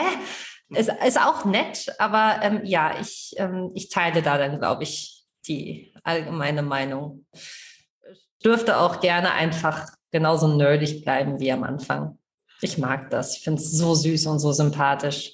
Und ich bin auch gar nicht mehr so sehr die Penny. Mittlerweile. Nee, so langsam nee, nicht mehr. Nee, so langsam kann ich mir das mal abschmieren. Wenn wir jetzt schon bei so popkulturellen Serien sind, da muss ich doch noch was fragen. Wie fandest du denn das Ende von How You Met Your Mother? Oh. wenn ich mich äh, richtig erinnere, ähm, äh, habe ich Wut entbrannt äh, Folge 1 nochmal angefangen. ja, ich möchte dazu auch nicht mehr sagen. Vielleicht hatte ich auch einen Crush auf Barney Stinson über all die Staffeln. Und, Oh, ja. seine Techniken wirken, also echt. Selbstverständlich. War, ich war aber zu der Zeit eben auch noch die Penny unter den Ja, das stimmt. Also Ja. nein, ähm, not happy. Und äh, es, es war mit ein Grund, warum ich aufgehört habe, How I Met Your Mother zu suchten danach. Oh, wow. Ja. Ich habe so das Gefühl, ich bin der einzige Zuschauer, der das Ende großartig fand. Dann sei doch alleine damit. Ich muss, muss gestehen, mich hat How I Met Your Mother irgendwie in Staffel 3 oder sowas verloren. Da Oh mein Gott. Also da war bei mir einmal, also, Warum? ja, nee, ich, ich, ich habe es nicht bis zum Ende ausgehalten. Ich weiß das Ende nicht mal. Ja, Aber ist vielleicht besser so. aber jetzt kann ich noch einen Old, Old, Oldschoolerin raushauen. Wie sieht's denn bei dir aus, Philipp, mit ähm, The King of Queens? Ah! Ja, Mhm. Das war nämlich noch zu DVD-Zeiten, muss ich sagen. Und da habe ich Mhm. mir alle DVDs reingehauen. Und das war dann immer noch echt anstrengend, abends aufzustehen, zum DVD-Player zu laufen und die nächste einzulegen, wenn man bis dahin nicht eingeschlafen ist. Wie ätzend war die Zeit. Ja. ich, ich glaube, bei King of Queens merke ich persönlich sehr stark, dass sich doch mein Humor, meine Einstellung geändert hat. Wenn ich mich jetzt überhaupt nicht irre, dann kam die letzte Staffel, als ich in meinem Abiturjahrgang war. Also ich glaube, so 19 müsste ich gewesen sein. Und da Ja. fand ich das total witzig und habe die ganze Zeit äh, mir das angeguckt und gelacht und alles drum und Ja, dran. Und wenn ich, ich das auch. heute irgendwie sehe, denke ich mir so, Alter, was hast denn du damals für einen Humor gehabt? Das ist doch Wirklich, total unlustig. wirklich, wie flach teilweise, ne? Aber ich stimme ich dir vollkommen zu. Aber das war so, da, damit fing mein, mein, mein Suchten und gerade zum Einschlafen. Also ich glaube, ich brauchte immer ein Pendant zum, zum Hörspiel abends. Mhm. Ähm, damit hat es begonnen. Krass. The King of Queens ist lange, lange her. Ja. Ich, also ich muss sagen, ich, höre- ich, ich lache immer noch drüber. Ich finde das immer noch zum Schreien. sorry, but not sorry. 555 Nase. oh, geil. Schön. Schön, ja. Ja, das- wie, wie viele Sterne? Wie viele. Sterne noch? Für the Big, äh, äh, Big, Big Bang, Bang? Theory? Oh, sorry, ich fünf. Ja, ich hab's mir kann da- gedacht. Ich, es, ist, es ist mein, meine, meine Comfort Zone. Ich, ähm, ich, und ich brauche die Stimme mittlerweile. Und ich werde auch sauer, wenn meine Kopfhörer nicht geladen sind. Abends. Es ist wirklich krass. Ich bin ein Gewohnheitsmensch. Hm. Hm. ja, volle fünf. Sehr schön. Dann hat der Jan Hendrik noch was, wo ich eventuell was beisteuern kann. Denn es gibt etwas tatsächlich, wo ich quasi der Jan Hendrik dieses Mal bin und alle kennen's, nur ich kenn's nicht. Ach, guck mal. Ja, also äh, genau, das, das äh, können wir ja vielleicht so ein bisschen zusammen dann auch machen, wenn du das jetzt, äh, äh, also ich weiß nicht, du, du hast jetzt ganz frisch damit angefangen. Ja? Es geht um das äh, auch schon inzwischen fast Klassikerspiel Skyrim. Huh. Ganz genau. Ich habe mir irgendwann mal, ich glaube zu Corona-Zeiten oder vorher schon, eine Xbox 360 gekauft. Und ähm, die sind ja so unfassbar billig. Also ich habe Also- Mittlerweile, ja. Jetzt- ohne Witz. Ich, ich habe damals überlegt, hm, eine Konsole, weil ich eigentlich ein anderes Spiel spielen wollte, was auf meinem PC nicht lief und habe überlegt, hm, ist es billiger, sich eine Konsole zu kaufen oder einen PC zu kaufen? Die Konsole ist billiger. Dann habe ich so geguckt, so refurbished oder rebuy, was wie das irgend so eins, wo es neuwertig noch ist. Und neuwertige PlayStation 3 waren damals, glaube ich, immer noch 100 Euro oder so. Neuwertige Xbox mit allem drum und dran, Xbox 360 mit allem drum und dran, 35 Euro. Du Scheiße. Also mit Controllern, mit mit Mit, äh, mit, mit allem, mit Festplatte und allem drum und dran. Ja, also krass. rundum erneuert und alles. Also offensichtlich. Ey, was man damals aber noch für nicht Geld so dafür beliebt. ausgegeben hat. Wahnsinn. und da war auch ein ganzes Paket mit Spielen dabei. Da war auch Skyrim dabei und ich habe es nie angeguckt, weil ich mir dachte, äh, es gibt doch viel geilere Spiele. Also ich habe irgendwie zum fünften Mal jetzt schon XCOM durchgespielt, weil das so geil ist. Aber naja, dann haben wir Jan, Hendrik und ich uns am Sonntag noch unterhalten übers Telefon ja. und da gesagt, ja, ich mach Skyrim. Ich so, ey, das habe ich doch bei mir liegen. Komm, ich spiel's mal und habe gestern den ganzen Tag Skyrim gezockt. Nein, Ja. du Influencer, Ja. du. Also äh, wir müssen mal der Reihe nach anfangen. Also erstmal ähm, finde ich ähm, die, den Anfang finde ich ja ziemlich geil bei Skyrim. Du äh, erstellst deinen Charakter, während du auf einer Kutsche quasi sitzt als Gefangener, wenn ich mich da nicht mehr nicht täusche, Philipp. Also du hast das, da hast du, glaube ich, die, die äh, näheren Info, also hier die. Wenn du abgesessen bist. Du, du, du genau. sitzt ab von der Kutsche und wirst quasi gefragt, wie heißt denn du? Und dann fängst du an. Äh, du bist also auf so einer Kutsche, du steigst ab äh, und, und irgendwann in diesem äh, Vorgang, vielleicht erst nach dem Abstieg, erstellst du deinen Charakter. Das fand ich total organisch. Habe ich noch nie so organisch erlebt, dass du so schon in der Geschichte drin bist, während du den Charakter erstellst. Also äh, ziemlich geil erstmal fand ich. Und auch die Auswahl der Charaktere äh, fand ich erstmal auch relativ ähm, ja komplex. Ich wusste nicht so richtig, ja, was ist denn jetzt gut? Äh, hier Imperial, so Nordsleute, äh, was nehme ich denn da jetzt? Ich habe dann einfach mal so Imperialen genommen, mochte ich irgendwie, dachte so, ja. Was, Wundert mich gar nicht. Ja, war irgendwie so an Römer angelegt. Ja. So hatte ich das Gefühl. Ich dachte so, ja, cool. So, und dann, und dann wusste ich, ah, oh, ich bin hier zum, zur Hinrichtung verurteilt. Ach so. So, ne, das also ist der Anfang. Das ist jetzt kein echter Spoiler. Das erfährt jeder Spieler ganz am Anfang des Spiels. Das ist kein Spoiler.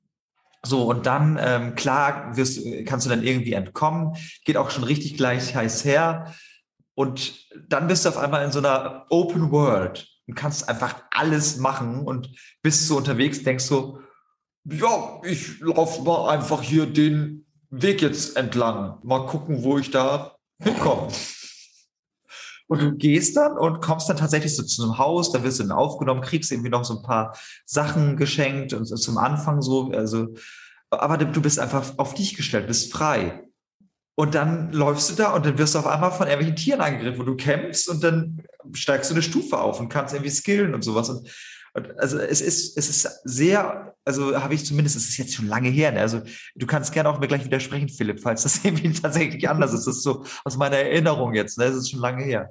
Aber du spielst so los und und merkst gar nicht, wie du so in diese Welt eintauchst und äh, überall merkst du, ah, oh, aha, wow, krass oh, ah, okay, hier ist eine Stadt, oh, da hinten ist eine Stadt, oh mein Gott, sieht das krass aus da hinten.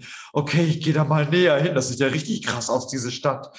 Und dann sind da äh, alles voll Kürbisse auf dem Weg. Und in den Kohlköpfe waren mal, äh, die riesen Kohlköpfe auf dem Weg zur Stadt. Und dann denkst du so, kann ich die einsammeln? Und blub, hast du einen Kohlkopf im Inventar. Denkst du so, ich habe gerade diesen Kohlkopf eingesammelt. Wie krass ist das denn? Open World. ja, also es ist, es ist mega offen. So, und dann, und dann kommst du auch in Dungeons rein, denkst du, uh, wow, ist das gruselig, ist das unheimlich. Und dann kommst du in den zweiten Dungeon, denkst du, uh, das ist anscheinend so eine, so eine Reihe, dass die Dungeons erstmal ähnlich aussehen. Ah, geil, geil. Und dann bist du im sechsten Dungeon und denkst du, Oh, ich kenne alle, ich kenne alle Dungeons auswendig. Oh, scheiße, man sieht das alles gleich aus. Oh, ja. und da kommt wieder ein Skelett gleich raus. Oh, bin ich gelangweilt von den scheiß Dungeons. Und auch die Leute, wenn du an den Leuten vorbeigehst, scheiße, ist das gruselig. Also man denkt ja so, ja, das sind normale Leute und so, ne? Aber ist nicht so, weil die Leute gucken dich die ganze Zeit an, wenn du, wenn sie dich sehen, ne? Und wenn du näher kommst, dann gucken sie dich trotzdem an. Und wenn du weggehst, dann gucken sie dir hinterher. So. Ja. Und du denkst so, äh, seid ihr alle gruselig hier. Aber das ist also, doch so ein typisches 2000er Macher. Ja. Ne? Das ist auch so.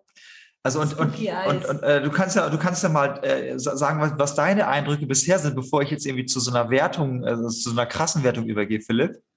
Mein Gedanke gestern, als ich gespielt habe, war, ich habe noch nie so viel Spaß gehabt, mich eigentlich total zu langweilen. Ein Spiel, was man aufs Klo mitnehmen könnte, wenn es nicht an der Konsole. Also es macht Spaß, in die Dungeons zu gehen, es macht Spaß, Aufträge zu erfüllen. Also Rollenspielkram macht Spaß. Aber dieses ewige Open World Rumgelatsche ist so unendlich nervig. Also ich, ich, ich habe dann ein bisschen der Story gefolgt, weil ich gemerkt habe, irgendwie nur sinnlos rumlaufen macht mir keinen Spaß. Und dann kommt irgendwann so ein Punkt, das ist auch recht am Anfang, da musst du auf dem Berg der 7000 Stufen oder irgendwie das heißt. Und dann sind das wirklich 7000 Stufen, die du da hochlaufen warte, musst. Warte mal, da warst du schon? Ich, ich, bin schon, schon noch viel weiter. Ich bin schon Was? irgendwie in, ich bin, glaube ich, in Einsamkeit mittlerweile. Was? Oh mein Gott. Wie spielst du dieses Spiel, Philipp? sehr, sehr storyfokussiert. Krass, wow. Und es ist so öde. Und, und ja, natürlich ist es Open World. Das heißt, du kannst theoretisch hingehen, wo du willst. Aber wenn du wirklich dahin gehen wollen würdest, wo du willst, bestraft dich das Spiel. Und ich verstehe nicht, warum. Dann muss ich zu irgendeinem so Ort hin irgendwie. und nehme natürlich den einfachsten Weg geradeaus. Wenn ich aber geradeaus laufe, kommt ein Drache. Angeblich ist es ganz ungewöhnlich, dass da plötzlich Drachen auftauchen nach, nach irgendwie, weiß ich nicht, 200, 300 Jahren oder so. Und plötzlich kommt aber aller zwei Meter ein Drache vorbei und killt dich. Und ich denke mir so, warum? Oder du ich, sollst ich, noch hier Spaß haben. Oder ich, ich, ich gehe in irgendwelche Häuser und, und sage Hallo, die nicht verschlossen sind.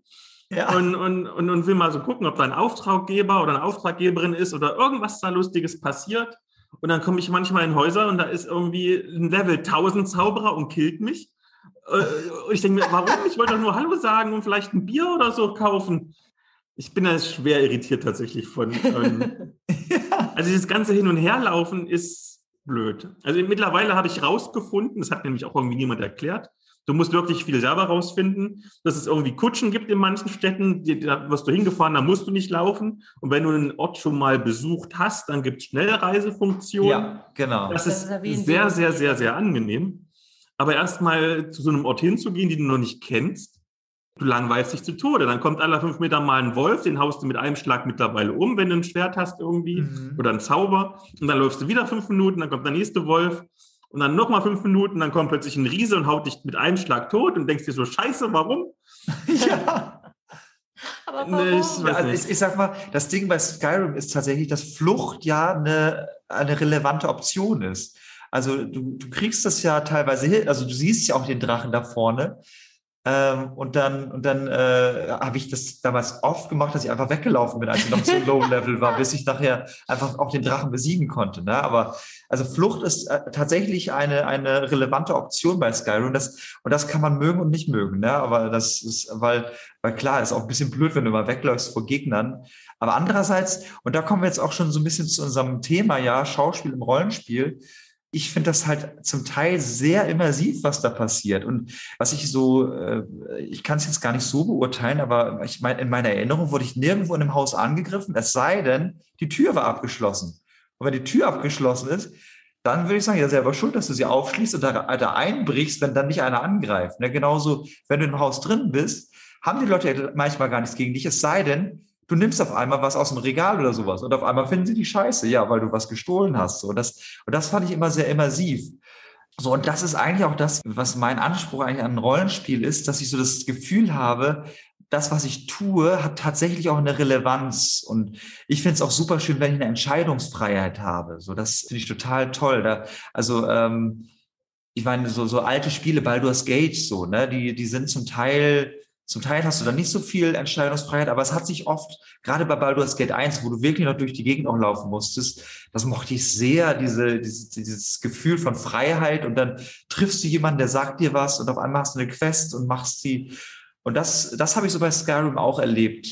Nur, dass es halt leider nicht, also ich habe habe so den Eindruck, die Idee war geiler als das Produkt am Ende. Weil irgendwie habe ich den Eindruck, dass irgendwann sie gesagt haben, so, wir können jetzt nicht ewig dran arbeiten, es reicht jetzt, raus jetzt damit. So. ja, also wirklich jetzt, weil die Dungeons, ich fand die total atmosphärisch, aber nur die ersten drei. Danach dachte ich nur noch, oh scheiße, ich habe keinen Bock mehr auf diese ganzen gescripteten Sachen, so, weil ich kenne die auswendig und ich habe auch keinen Bock mehr, dass das Skelett mit dem Bogen kommt. Ich sehe das doch jetzt schon, dass da gleich das Skelett mit dem Bogen kommt. Und da war das Skelett mit dem Bogen und ich konnte da nicht hin und dann war ich zum Glück ein Zauberer und habe da einen Flammenstrahl hingeschickt. Ja, natürlich habe ich einen Flammenstrahl gehabt. Und, äh, aber trotzdem, es war echt alles so, oh, Mann, mach doch was, macht es doch schön. Und auch die Städte und die Leute, so, macht die doch mal so ein bisschen, dass, dass die auch das, dass man nicht die so gruselig findet und so tot findet. Weil das ist jetzt mein Kritikpunkt wirklich. Die Welt ist tot. Und die fühlt sich auch tot an. Und das ist schade drum. Das ne? ist schlecht fürs Rollenspiel. Ja, also die, die Charaktere wirken mechanisch, die am da, die da rumlaufen. Die Dungeons, die wirken mechanisch und blöd konstruiert teilweise kommen dann, wie du sagst, auf einmal Gegner und schießt dich mit irgendwas ab und denkst du, wo kam das jetzt gerade her? Ich bin tot, wow, was soll das? Aber warum? Ja, warum? So, und, und das finde ich halt einfach scheiße an dem Spiel. Und deswegen kriegt das von mir auch keine hohe Wertung. Skyrim kriegt von mir zweieinhalb Sterne, weil, weil, wie gesagt, die Idee mag ich total und auch das, auch im Prinzip die Anlagen. Nur, es ist nicht zu Ende gedacht und zu Ende gemacht. Und das ist blöd. Ich glaube auch, das hätte von der Welt bisschen kleiner sein können, kompakter, damit mhm. quasi die guten Elemente mehr rauskommen. Ja. Ähm, Was ich immer noch tatsächlich beeindruckend finde, ich meine, die, die Xbox 360 ist mittlerweile doch eine sehr alte Konsole. Mhm. Und ähm, das Spiel ist auch über zehn Jahre alt. Ich glaube, ja. 2011 ist es rausgekommen. Gerade so Landschaften und ich habe das jetzt einfach zu Hause auf einem naja, mittelgroßen Fernseher, aber ein bisschen in der Entfernung. Also am PC sitzt ja direkt vom Monitor, aber wenn du eine Konsole hast, sitzt ja meistens weiter weg vom Fernseher. Da sehen zumindest die Landschaften, wenn du weit guckst, teilweise immer noch überraschend gut aus. Also ich denke doch auf dem Niveau, was heute ein gutes Handyspiel hat. Mhm. Ja, also ich, ich, ich bin noch unschlüssig. Ich bin jetzt Stufe 9 und in Einsamkeit. Du kannst ungefähr einschätzen, wie weit ich mhm. da mit der Story bin. Ich bin irgendwie gerade in der Diplomatenmission, falls mhm. du das weißt. Gerade bin ich dreieinhalb, vielleicht drei. Also je nachdem, was ich gerade mache. Jetzt gerade bin ich in der Stadt, wo wieder Abenteuer sind. Dann bin ich irgendwie bei dreieinhalb bis vier. Wenn ich aber der Weg, bis ich da hingekommen bin, war ja so anderthalb bis zwei. Ja. ja. Aber du spielst weiter. Das muss man ja auch sagen. Ich weiß tatsächlich noch nicht, ich habe das ja wegen dem Podcast gespielt, ob ich nicht jetzt irgendwie das sechste Mal anfange, XCOM zu spielen, weil es da einfach viel besser ist. Ja. Okay, dann haben wir die Medienshow abgeschlossen. Yes. Und kommen zum Hauptthema. Und lass uns am besten noch ganz kurz die wichtigsten Punkte abhaken, was denn die Hörspieler eigentlich ist. Und dann gehen wir zum Schauspiel. Und ihr habt ja schon gesagt, zumindest, worum es da geht. Deswegen fange ich vielleicht mal anders an. Wie kommt man denn auf so eine Idee? Lockdown. ja, tatsächlich. Äh, Lockdown und sechs SchauspielerInnen, die plötzlich von heute auf morgen keine Arbeit hatten, weil Schauspiel gerade im Theaterbereich bedeutet, viele Menschen versammeln sich und gucken sich kulturell was zusammen an. Und das wäre nicht klug gewesen in der Zeit. Nee, es war auch eine Zeit, wo, wo am Anfang gar nicht klar war, ob ob und wie noch gedreht werden kann, ähm, ja. ob in kleinen Teams. Und äh, wir waren alle so ziemlich ähm, arbeitslos.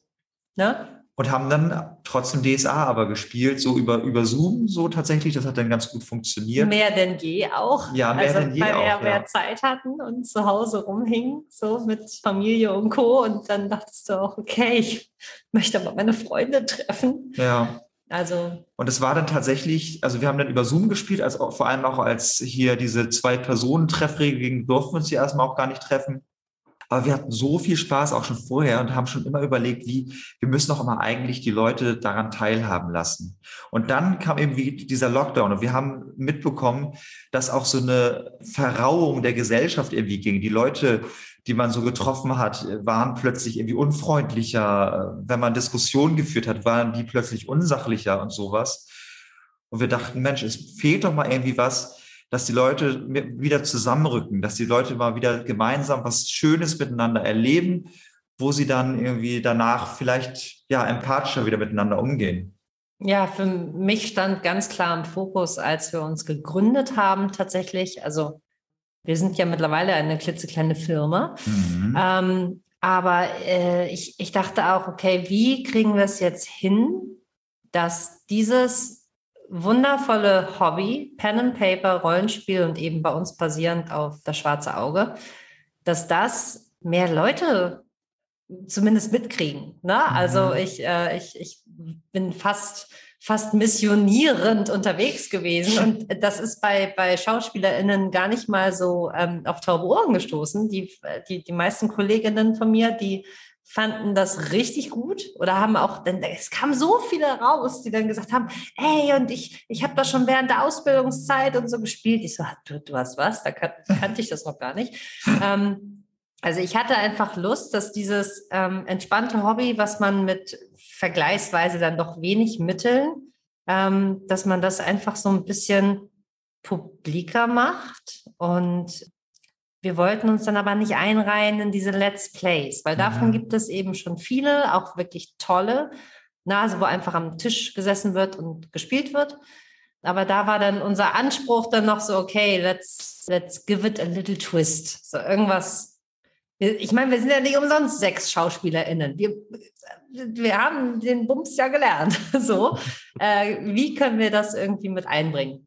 Ohne große Streaming-Mittel, ohne Fettkamera-Equipment und vor allem ohne das, dass es uns dann auch zu sehr einschränkt, wenn, wenn die, die Räder wieder am, am Rollen sind. Ne?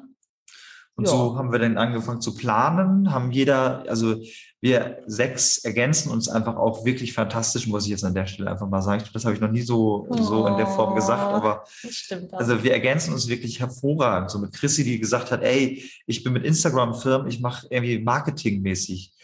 Ähm, und zwar richtig gut. Das, ich habe mir das vorhin angeguckt, das ist echt witzig, oh. eure TikToks und alles. Dankeschön, danke. Ne, und ich, ich selber, ich äh, habe schon mal einen Film geschnitten. Ich wusste also, wie man schneidet so. Deswegen habe ich gesagt, ich schneide die Sachen. Jascha als Musiker hat gesagt, ich mache Musik dafür.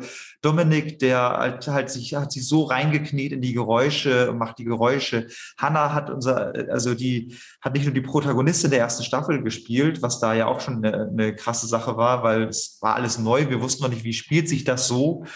Ähm, die hat äh, gesagt, ey, ich mal voll gerne, hat, hat, sich das, hat sich da so viele Techniken angeeignet, macht unsere Logos und Designs, das Worldbuilding macht sie jetzt auch, genau. Also Hanna kann dir einen Ziegelstein in acht verschiedenen Varianten beschreiben, beschreiben und dann hast du nur die Nordseite Aventuriens. Genau. Also das ist Hanna, die und, kann das. Und Hendrik hat sich in Storytelling eingearbeitet und äh, sich Konzepte überlegt, wie kann so eine Staffel funktionieren, so dieses Monster of the Week, das kam von ihm, dass, dass das irgendwie irgendwie so das sein soll. Und, und so haben wir uns alle irgendwie eingebracht, haben alle von zu Hause mitgebracht, was wir hatten. So der eine hatte dann ein gutes Mikrofon, so ich habe einen Laptop mit dem Schnittprogramm. Also, ich hing sowieso immer am Handy. Also. Ja, und du konntest uns den Raum stellen, wo wir das aufgenommen Stimmt, haben. Genau. Und, ja. und, so hatten wir, also jeder hat irgendwie was mitgebracht und äh, es war eine ganz große Freude, diese Zusammenarbeit. Und dann war zack auf einmal die erste Staffel auf dem Markt und stieß da auch auf echt Begeisterung. Ja, das hätten wir nicht gedacht. Also, also unser Herz voll übervoll Stolz und voll Freude, weil es war so eine Begeisterung, ja. Ja, also das Feedback hat es dann auch gemacht. Ja. So. Und dann frage ich mal ganz provokant, warum denn eigentlich das schwarze Auge? Also, so wie ich vorhin jetzt den Jan Hendrik schon gehört habe, wie er über Welten schwärmt, kann ich mir das dann doch ein bisschen vorstellen, weil ja äh, das schwarze Auge schon eine sehr schöne Welt hat. Aber ich kann mir andererseits zum Beispiel vorstellen, da das ja ein Audioformat ist, dass die Darstellung von Proben und Spielmechanismen vielleicht bei anderen Rollenspielen ein bisschen simpler gewesen wäre. Du sprichst uns aus der Seele. Ja, Gewählt haben wir DSA, weil wir DSA privat gespielt haben. Es war das äh, System, in dem wir uns alle ähm, ähm, schon länger bewegt haben und ähm, never change a running system. Ne? Also so haben wir gedacht, so können wir anfangen. Ähm, es ist tatsächlich, also äh, was, was die Regeln angeht, äh, mussten wir ja zum Beispiel auch erstmal in DSA 5 reinkommen, mhm. weil äh, als wir damit rausgegangen sind, haben wir persönlich nur DSA 3 gespielt, so richtig retro. Also da, da merkst du vielleicht, das ist auch unser Fable. Das ist, da muss man Liebe für, für haben und äh, die hatten wir. Ich würde jetzt am Stand heute aber gar nicht mal sagen, dass andere Systeme ausgeschlossen sind für die Zukunft. Also wir, wir haben, also wenn, wenn man jetzt Staffel 2 gehört hat, haben wir schon versucht, es möglichst schnell, also möglichst kompakt zusammenzustreichen. Das ist ja auch Jan Hendricks Aufgabe, ne? die, die Kämpfe, die dann durchaus ihre Längen haben können bei, bei DSA, das wissen wir, die dann zumindest so zusammenzuschneiden, dass sie äh, hinterher Sinn ergeben für alle ZuhörerInnen, aber dass man trotzdem noch so ein Pen-and-Paper-Würfel-Feeling hat. Ja, also die, die Würfel, das war uns ganz wichtig, das drin zu haben, weil ähm, wir eben das Gefühl auch vermitteln wollen, dass man mit uns am Tisch sitzt und mit uns quasi, als könnte man mitspielen. So, das, das soll das sein, was unser Produkt äh, bietet. Aber es gibt einfache Systeme, es, es das stimmt einfache, schon. Ja, genau. Aber auch das Systeme. ist die Herausforderung. Jetzt Marketing, ich mal wieder. Das ist aber auch die Herausforderung, die die Hörspieler versuchen zu bewältigen. Nein, also Scherz beiseite, es gibt bessere Systeme, also einfachere Systeme. Ähm, für mich gibt es aber ehrlich gesagt derzeit keine bessere Welt. Ich ja. mich furchtbar gerne in Aventurien. Ich bin Fan. Und die Charaktere, also diese, diese Welt ist halt so schön schon gebaut worden äh, über die Jahrzehnte, die es ja nun DSA schon gibt. Da mal reinzugehen und zu sagen, wir, wir stellen das dar, wir, wir gehen in die Figuren, in die Charaktere, nutzen Klischees, brechen Klischees und ähm, spielen einfach mit, mit dieser wunderschönen Welt, die Ulysses da gemacht hat. Das, äh, also Ulysses, äh, beziehungsweise vorher ja auch schon mit, mit Kiso, da war ja Schmidt-Spiele, glaube ich, am Anfang, mhm. die da in der, in der Weltproduktion auch waren. Und, aber wir, wir nutzen einfach das, was, was da geschrieben wurde. Das, das ist super schön, weil da kann man sich halt richtig schön reinarbeiten. Weil das ist nämlich der große Vorteil von DSA. Äh, es gibt eine kohärente Welt und alle Leute, die spielen, spielen in dieser Welt. Während bei Dungeons and Dragons äh, gibt's ja auch so schon Sachen, wo sich Spieler darauf geeinigt haben, aber im Prinzip macht ja jeder, was er oder sie gerne möchte, mehr oder weniger. Und das ist halt jetzt schön, wir haben den Andergast und alle, die DSA spielen, wissen, ach, das ist Andergast, ja, geil. Das hat, jeder hat sein Bild dazu, hat direkt eine emotionale Verknüpfung dazu und, ähm, und wir lieben es halt auch sehr. Das, ja, das sind vor allem die Gründe. Und wie läuft denn so eine Spielsession dann ab? Also spielt ihr mehr so nach Drehbuch oder ist es wirklich ein richtig freies Spiel, wo ihr sozusagen freischnauze spontan entscheidet, was ihr machen wollt? Beides. Also ähm, stell es dir so vor, wir haben das Konzept einer Staffel, das im Staffel 2 Beispiel darauf basiert, dass ich sage, ich möchte eine Torwallerin spielen. Also ähm, wird quasi ein grobes Konstrukt, eine grobe Geschichte gesponnen von denjenigen, die ähm, jetzt nicht gerade Protagonist oder Protagonistin sind. Und äh, dann wird das in Folgen ungefähr aufgeteilt, beziehungsweise in, in Staffel 2 eben ähm, an Ortschaften, äh, Orten, wo es spielen könnte. Äh, alles eben um, um äh, also die Staffel heißt ja Windtänzerwellen der Westküste und alles, wo Gundrit mit äh, ihrem Gefährten Kolkja eben äh, dort entlang fährt mit dem Schiff, sei es Nostria oder eine dubiose Insel und ne, wenn du dann aber dieses Abenteuer hast, dann ist es so geplant, dass wir wirklich an einem Tisch sitzen und die Leute gebrieft sind, die spielen sollen.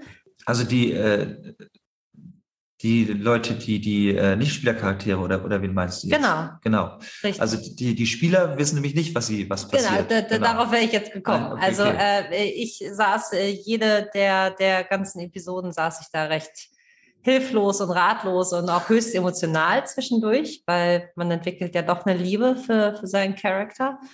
Und ähm, dann wird gespielt. Und äh, da haben ja eben auch bei den Proben die Würfel was mit auszusagen und Entscheidungen, die jede Spielerin und jeder Spieler am Tisch trifft. Und darauf basierend kann es auch mal passieren, dass ein Hendrik als Spielleiter sagt, so, fünf Minuten Pause, ich muss mal kurz denken. So, ja. weil Entscheidungen ja. getroffen wurden, die so nicht äh, geplant waren. Äh, also ja. du, du siehst, es, ist, äh, es wird gespielt, so, so wie eben gespielt wird. Aber ähm, es wird dann korrigiert, um zumindest dorthin zu kommen, wo es noch Sinn ergibt, die Geschichte fortzuführen. Aber da würde ich sogar widersprechen, weil eigentlich, also im Prinzip machen wir es äh, aus meiner Sicht so, äh, wie ein, als würden wir mit einem äh, Buchabenteuer spielen. Ne, was man sich in der Buchhandlung kaufen kann, da steht ein Abenteuer drin. Der Meister liest sich das durch, hat dann die Geschichte und dann wird gespielt. Und äh, genauso wie das da ist, ähm, guckt natürlich der Meister, wie kriege ich die Spieler jetzt dahin, ähm, ne, dass das irgendwie die dieses Abenteuer spielen. Aber äh, korrigiert so würde ich, würde ich gar nicht Nein, sagen. Nein, nicht, nicht korrigiert. So. Wir, wir werden nicht korrigiert. Also in ah, keinster okay. Weise wurde unser Spiel korrigiert, aber man passt an. Man korrigiert das drumherum. Also, genau, also so, so wie, genau. Wenn ich jetzt sage, nö, wir kommen ja. hier in Nostria an, aber ich äh, setze die Segel, ich möchte doch wieder woanders hin, dann äh, muss es da ein kurzes, eine kurze Breakout-Session geben und sagen, ah, okay, wo fahren wir denn jetzt hin? Genau, also, genau. Achso, so meinst du das. Ah, äh, Hendrik korrigiert sich dann als, als Meister. Ja, oder ja. Er, er, korrigiert den Weg oder er ja. passt uns, also er passt die Welt ja. unserem Spiel an. Ja. So. Genau, also äh, im Prinzip wie ein Buchabenteuer. Okay. Und wie läuft die technische Seite ab? Ähm, ich habe ja mitbekommen, ihr seid mehr so ein Indie-Projekt. Und ich habe zum Beispiel auch auf dem wunderbaren Instagram-Feed gesehen, wie ihr irgendwie so selber ähm, Lärmschutzwände gebastelt ja. habt und alles. Ja. also teilweise auch ein bisschen, bisschen ähm, improvisiert. Also wie läuft das technisch ab? Wie handelt ihr das Ganze? Also diese wunderschönen Stellwände, für die ich mir heute auf die Schulter klopfe, weil sie uns einfach unfassbar viel Geld gespart haben. Ähm, mit dem wunderschönen Malerkrepp übrigens, was, ja. Was ich günstig bei Kaufland geschossen hatte, ummantelt. Ähm, die gibt es immer noch. Ähm, also ich, äh, ich bin nebenbei selbstständig seit fünf Jahren und habe eine äh, Castingfirma und dementsprechend eine Räumlichkeit im Studio. Dort standen die Wände bisher, zumindest in Staffel 1. Da haben wir aber auch noch aufgenommen mit diesem einen Casting-Mikro, was von der Decke hing. Und wir haben unseren Tisch da drunter gestellt und diese Nee, damals war es noch Molton, den wir runterhängen ja. lassen haben. Also Katastrophe, Philipp. Ähm, man verzeihe uns teilweise die Qualität der, der Probefolgen, die wir auf Patreon haben. Äh, als diese Stellwände hinzukamen, ähm, haben wir uns dann halt immer hier getroffen. Äh, das war aber eben auch nur möglich ne, mit äh, gerade, was war das, Lockdown Nummer 812, ähm, mit Testungen und so. Also das, das war zäh. Genau, wir durften uns äh, dann treffen, weil wir äh, eine Firma gegründet hatten dann schon. Genau. Dann, und zusammenarbeiten darf man ja. Das äh, das war dann ganz, ganz gut, dass wir dann hier uns zusammen versammeln konnten. Aufgrund dessen haben wir einen GWR-Vertrag unterschrieben, ja. damit wir aufnehmen können für euch. ja. äh, mittlerweile ähm, äh, sind es Wanderstellwände und ähm, unser Equipment ist auch aufgestockt. Und jetzt Staffel 3 haben wir eben auch so noch aufgenommen. Staffel 4 hingegen können wir jetzt, weil wir mittlerweile tatsächlich eine, warte, toi, toi, toi, Klopf, Klopf auf meinen Holzkopf, ähm, so eine tolle Patreon-Community entwickelt haben. Ja. Dass wir mit der Unterstützung uns jetzt Headset-Mikrofone holen konnten. Da fehlten jetzt halt nur Mini-Adapter, die acht Jahre Lieferzeit hatten. hatten. ähm, also unsere vierte Staffel nehmen wir tatsächlich mit äh, jeweils für uns angepassten Headset-Mikrofon auf. Und mit einem Mischpult und während ich das erzähle, denke ich, wow, feel like Britney Spears. So. also ähm, es, es entwickelt sich technisch bei uns und ist längst nicht mehr zu vergleichen mit dem, wo wir nicht mehr irgendwie auf den Tisch hauen durften, weil das Mikrofon dann gescheppert hat und so. Das sind, sind unsere technischen Aufnahmebedingungen. Ja. Also Indie, Indie, Indie. Also improvisiert und alles, also mehr oder weniger selbst gemacht und selbst äh, zusammengekauft, gesucht und ja. ja, und es wird immer besser. Das, äh, das freut uns immer sehr, dass wir einfach äh, da technisch von der Qualität her auch eine Kurve hoch haben. Ja, ich sage immer Learning by Doing und vor allem by Failing. Also yes, scheiter, heiter. Wir sind so oft gescheitert mit Sachen. Also wir haben zum Glück immer auf Aufnahme gedrückt. Das muss ich sagen. Aber ansonsten haben wir technisch echt alle Patzer durch. Ja. Ich weiß nicht, ob du das kennst, aber. Jo, ja. ja. Aber das klingt schon sehr professionell, auch mit einer Firma gegründet und allem drum und dran. Lohnt sich das denn? Kann man sowas, ich weiß nicht, monetarisieren ist immer so ein blödes Wort, aber zahlt ihr da drauf oder ist es, dass es wenigstens plus minus null ist? Vielleicht, ich meine, ich habe ja gesehen, ihr macht auch bei Ulysses irgendwelche Streams. Keine Ahnung, geben die euch mal unter der Hand einen Fuffi oder sowas? das ist Geschäftsgeheimnis. Also, ähm, lohnt es sich? Monetarisierung. Natürlich, also wir, wir, ähm, wir leben oder wir finanzieren uns durch die Unterstützung, die wir über Patreon erhalten, aber wir unterstützen natürlich dadurch nicht unseren Lebensstil. Also wenn wir uns mal, äh, also das Einzige, was, was wir davon kaufen können, sind eben Sachen, die ähm, unsere Firma betreffen, beziehungsweise eben neues Mikromaterial und so. Ob es sich lohnt, ist immer eine ganz schlechte Frage, finde ich, bei KünstlerInnen, weil, ähm, um ehrlich zu sein, wir stecken da schon jeder auf, äh, in seinem Gebiet so viel Herz, Blut, Schweiß und Tränen rein und ähm, auch Liebe. Und äh, es lohnt sich dennoch immer. Also auch wenn wir uns keinen Cent ausbezahlen tatsächlich. Ja, das große Ziel ist natürlich, dass das Teil unseres Jobs ist oder beziehungsweise auch, ähm, das ist halt so ein Nebenjob, den man halt immer noch hat als Schauspielerin, als Schauspieler ersetzt. Aber das muss sich halt aufbauen und Uns gibt es jetzt über ein Jahr. Also ja, gerade mal ein Jahr. Ich habe Start, ich habe Startup Sitzfleisch, Philipp, glaub mir. Aber wir sind auf einem guten Weg. Also gerade seit wir jetzt Patreon irgendwie diesen Monat erneuert haben, ist da einiges auch passiert. Und ähm, genau, also bisher haben wir uns noch nichts aus, ausgezahlt, einfach weil wir, weil wir eben Anschaffung machen wollten und auch liquide sein wollen. Ähm, das Ziel ist es natürlich, dass wir irgendwann anfangen, uns regelmäßig auch Geld dann auszuzahlen. Und das ist dann wieder der Vorteil. Dann, dann ist es tatsächlich so, dass man dann andere Jobs weniger machen muss, sodass wir mehr auch für die Hörspiele wieder machen können. Und dann können noch mehr Patreons dazu kommen. Und dann Och. ist das halt diese Spirale nach oben halt. It's ne? the circle of Hörspiele. Ja, richtig. It's the circle of Hörspiele. Und, und wenn wir uns dann noch mal eine Pizza bestellen können. Oh, ja, ja, ja, ja. Nein, also ähm, du siehst, also es, äh, es ist halt einfach immer noch ein, ein Herzensprojekt und ähm, wir sind sechs Leute. Ne? Ja. Also to be honest, wir sind sechs Menschen. Und, und, ganz wichtig, weil wir das schon gefragt wurden, wir werden von Ulysses nicht gesponsert oder sowas. Nee. Wir sind kein Subunternehmen von Ulysses, sondern wir sind wirklich was eigenes. Und wir haben mit Ulysses nur einen Lizenzvertrag. Das heißt, wir haben mit denen einen Vertrag abgeschlossen, dass wir deren Lizenz benutzen dürfen für unsere Werke und wir geben denen ähm, einen kleinen Teil unserer Einnahmen dafür am Ende des Jahres ab. Genau. Also wir lieben Ulysses. Ich, ja, ich liebe Ulysses. Ich auch. Aber wir sind kein, kein Produkt von Ulysses. Nee, also genau. Wir sind eigenständig. Genau. Dann kommen wir mal zur Schauspielerei im Rollenspiel. Und Vielleicht eine No-Brainer-Frage, aber es sollte eine schöne Einleitung sein. Ist es denn überhaupt wichtig, im Rollenspiel zu Schauspielern? Oder darf ich auch Spaß haben damit, dass ich einfach bei Savage Worlds meine kleinen Miniaturen durch die Gegend schiebe? Natürlich darfst du Spaß haben. Es, es, ist nur noch viel spaßigerer Spaß, wenn du äh, spielst. Nein, es ist überhaupt nicht notwendig.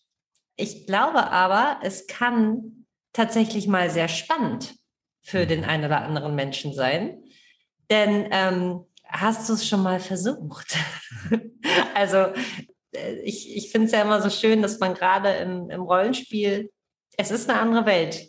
Du bist nicht du selbst. Du bist eine Halbelfe. Du bewegst dich mit anderen äh, Menschen oder auch Nichtmenschen in einer Heldengruppe. Du bist halt das, was du sonst nicht bist. Und ähm, da ist doch endlich mal der Raum, so ein paar Sachen auszuprobieren oder zu versuchen. Also nein, man muss natürlich keine, keine professionelle Schauspielerin sein, um, um da eine wirklich grandiose Elfe hinzulegen. Ähm, aber man kann halt furchtbar viel Spaß dran haben, mal so ein paar Sachen auszuprobieren. Und sei es halt drum, dass man irgendwas Legolas-mäßig Move mit drei Pfeilen auf einmal abschießen, dass man das kopiert und das aber so ein bisschen ausspielt. Weißt ja. du? So. Also das, es geht wirklich, sehe ich auch so vor allem ja um Spaß beim Rollenspiel.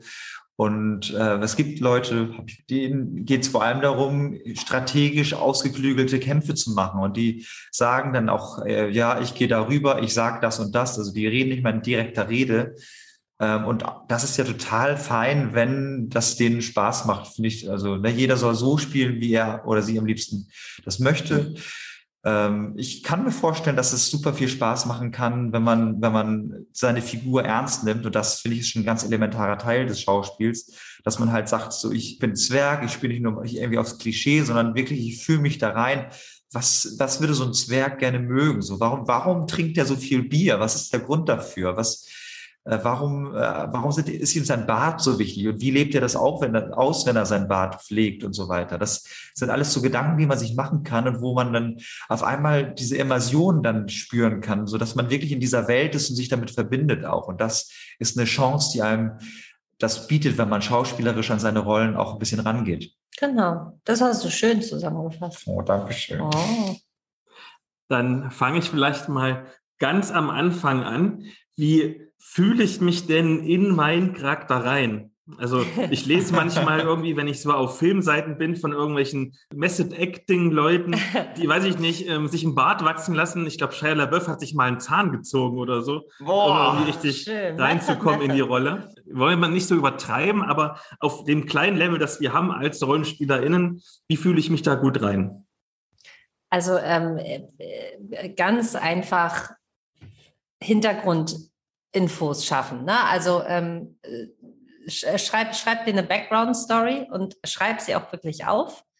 Äh, Hanna macht das bei uns äh, tatsächlich in Tagebuchform. Also, 30 Seiten Tagebuch hat sie für einen Charakter geschrieben. Ja, aber das ist dann das handfeste Ding, worauf sie sich verlassen kann, während sie spielt. Ne? Ähm, dass sie da auch nicht aus der Rolle rausrutscht. Gut, ist jetzt bei uns auch, also weil wir es nach außen transportieren wollen. Für mich ist es auch äh, Thema Musik vom Anfang. Playlist. Äh, ich habe mir für, für jeden Charakter, den ich ähm, ernstzunehmend lange gespielt habe, habe ich mir eine Playlist erstellt. So, um da einfach schon mal ein Gefühl reinzukriegen. Ähm, und ich arbeite viel mit Bildern im Kopf. Also mhm. ich ähm, in Staffel 2 habe ich eben äh, die, die Kapitänin, Gundrit Hallersdott hier gespielt, Torwallerin. Also äh, entstanden ist der ganze Bums, weil ich Vikings gesuchtet habe. Ne? so, also äh, baue ich mir selber Erinnerungen aus Vikings und äh, kopiere sie eben auf Gundrit. So, und das ist ein ganz einfaches Mittel, wo jeder ja auch so ein Gefühl für hat, okay, das, das gefällt mir, das mag ich. Ich mag eher irgendwie die Kriegerin sein oder, ne, oder, oder ich bin eher, mhm. ich bin Hexen- und Okkult-affin. Das ist, finde ich, eine, eine schöne Voraussetzung oder Vorarbeit. Ich bin jetzt nicht jeden Tag hier in Hamburg auf die Fähre gehüpft und habe mich vorne an, äh, hat mich an die Reling gestellt und gesagt, mein Name ist Gundrit Hallerstotja bei Swafnir. Äh, das habe ich jetzt nicht getan. Wäre aber Next Level. Also ähm, nein, Method muss nicht mit rein, aber so, so ein bisschen, ich sag mal, Bock auf die Rolle haben. Da, ja.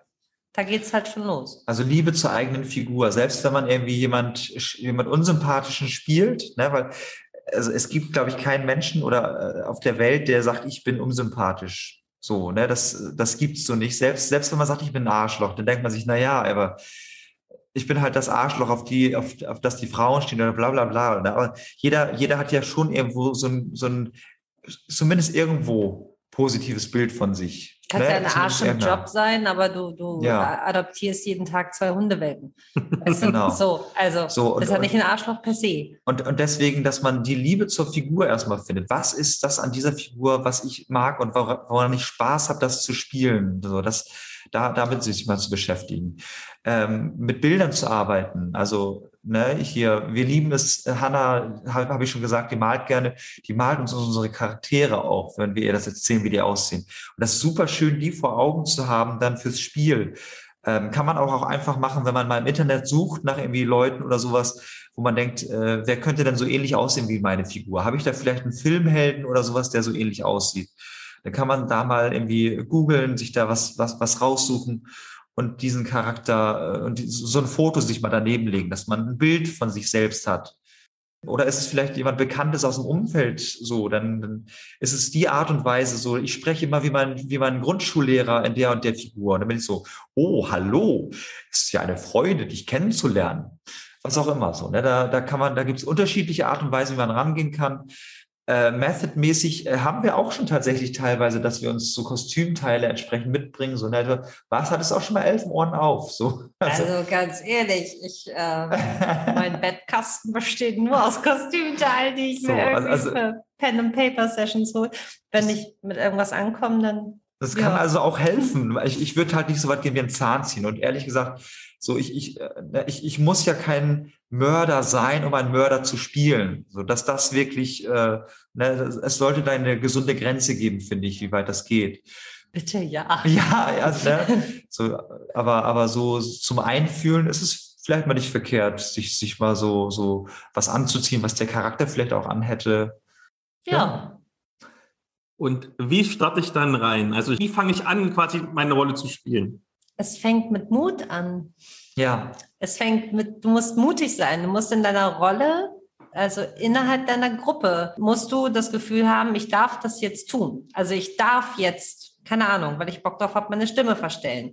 Ich darf jetzt mal sagen, nicht, ja, und dann gehe ich hin und dann sage ich ihm, dass er sich äh, verpieseln soll, sondern dann musst du den Mut fassen oder vielleicht warnst du auch deine Leute einmal kurz vor und ne? sagst, hey Leute, ich äh, habe hier Bock, heute was auszuprobieren. So. Und dann musst du es einfach mal machen. Punkt aus Ende. Also ja. es ist einfach dann zu sagen, so, und ich gehe zum Wirt und sage, hey Alter, also Entschuldigung, verpiss dich hier mal. Ne? So, ja. Das überrascht dann selbst mal. Und manchmal klingt das auch gar nicht mal so cool, wie ich mir das vorgestellt habe in meiner Robert De Niro-Stimme, die ich eigentlich versuchen wollte. Aber du musst es mal machen. Und ja, also ich, ich hoffe dann ja auch immer, wenn man eh zusammen am, am Spieltisch sitzt und, und spielt, dass man eh äh, Konsens von allen hat, dass man hier einfach mal äh, auch ausbrechen darf. Aber sonst warn vor. Man tastet sich auch ran. Also ich bin jetzt nicht meine Elfen Niam, wenn ich mich äh, einlogge bei Zoom und wir spielen. Aber äh, mit dem richtigen Bildschirm im Hintergrund und meinen Elfenohren geht das dann noch recht fix.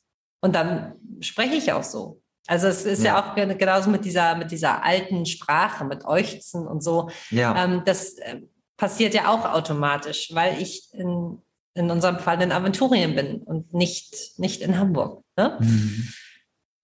Was ich dann auch immer noch äh, gern dazu sage, ist den Körper auch mitzunehmen, weil das oft beim Pen and Paper vergessen wird. Ne? Dann, dann äh, versuchen Leute ihre Stimme zu verstellen und äh, eine Stimme zu verstellen, ohne den Körper mitzunehmen, ist oft ein ungesundes Stimme verstellen. Gerade wenn ich dann so einen rauen Charakter wie so einen Zwerg habe, der dann eben so, so ah, hier, so ein bisschen kehlig spricht. Dann, äh, wenn ich dann den Körper nicht mitbenutze, dann, dann drücke ich eigentlich nur auf die Stimmbänder, was dann auch gar nicht so gesund ist. Also guckt, äh, wenn ihr, wenn ihr da was ausprobieren wollt, wie sitzt so ein Charakter? Und wenn der mit dem Wirt spricht, was macht er mit seinen Händen? Spricht er mit seinen Händen oder hat er vielleicht so eine gewisse körperliche Eigenart, dass der, dass der immer den Zeigefinger hebt, wenn er irgendwas Kluges sagt oder was auch immer. So, so wenn der Körper da mit im Spiel ist, dann ähm, ja, fängt man irgendwann plötzlich an, dass man auf Gedanken kommt, auf die der Charakter kommt, wo man selbst denkt, wow, das, da bin ich ja selbst von überrascht, wie bin ich auf die Idee gekommen. Das ist gar nicht typisch für mich. Nee, aber es ist typisch für deinen Charakter, weil du halt so drin bist plötzlich. Und wir bleiben mal in der Richtung, wie bekämpfe ich denn in Anführungszeichen Lampenfieber? Also natürlich ist, wenn ich in meiner Rollenspielrunde spiele, das ein ganz anderes Setting oder selbst wenn ich auf einer Convention irgendwie spiele oder spielleite, ein ganz anderes Setting und ein ganz anderes Publikum, als wenn ihr, weiß ich nicht, vor 100 oder 1000 Leuten auf der Bühne steht. Aber wie bekämpft man denn das Lampenfieber, sowas zu tun? Gerade wenn man es das erste Mal macht. Lass es zu, würde ich sagen. Lampenfieber ist ja im Prinzip so ein Mechanismus in uns, der äh, so, so, so eine Warnmechanismus ist, so von wegen, uh, es ist jetzt irgendwie eine bedeutende Situation hier, ne, Gefahr, du könntest dich blamieren, was auch immer, was ich da alles drunter steckt. Ich mache mich ja. angreifbar, genau. Ähm, andererseits ist es aber auch so ein Nervenkitzel und ich glaube, wenn man so Lampenfieber dabei fühlt, Seht es als was Positives an. Seht es an, an, als etwas, oh wow, mein Körper aktiviert sich gerade und bringt mich äh, gleich zur Höchstleistung, weil genau das passiert. Es, wird, es passieren ganz viele Prozesse in unserem Körper.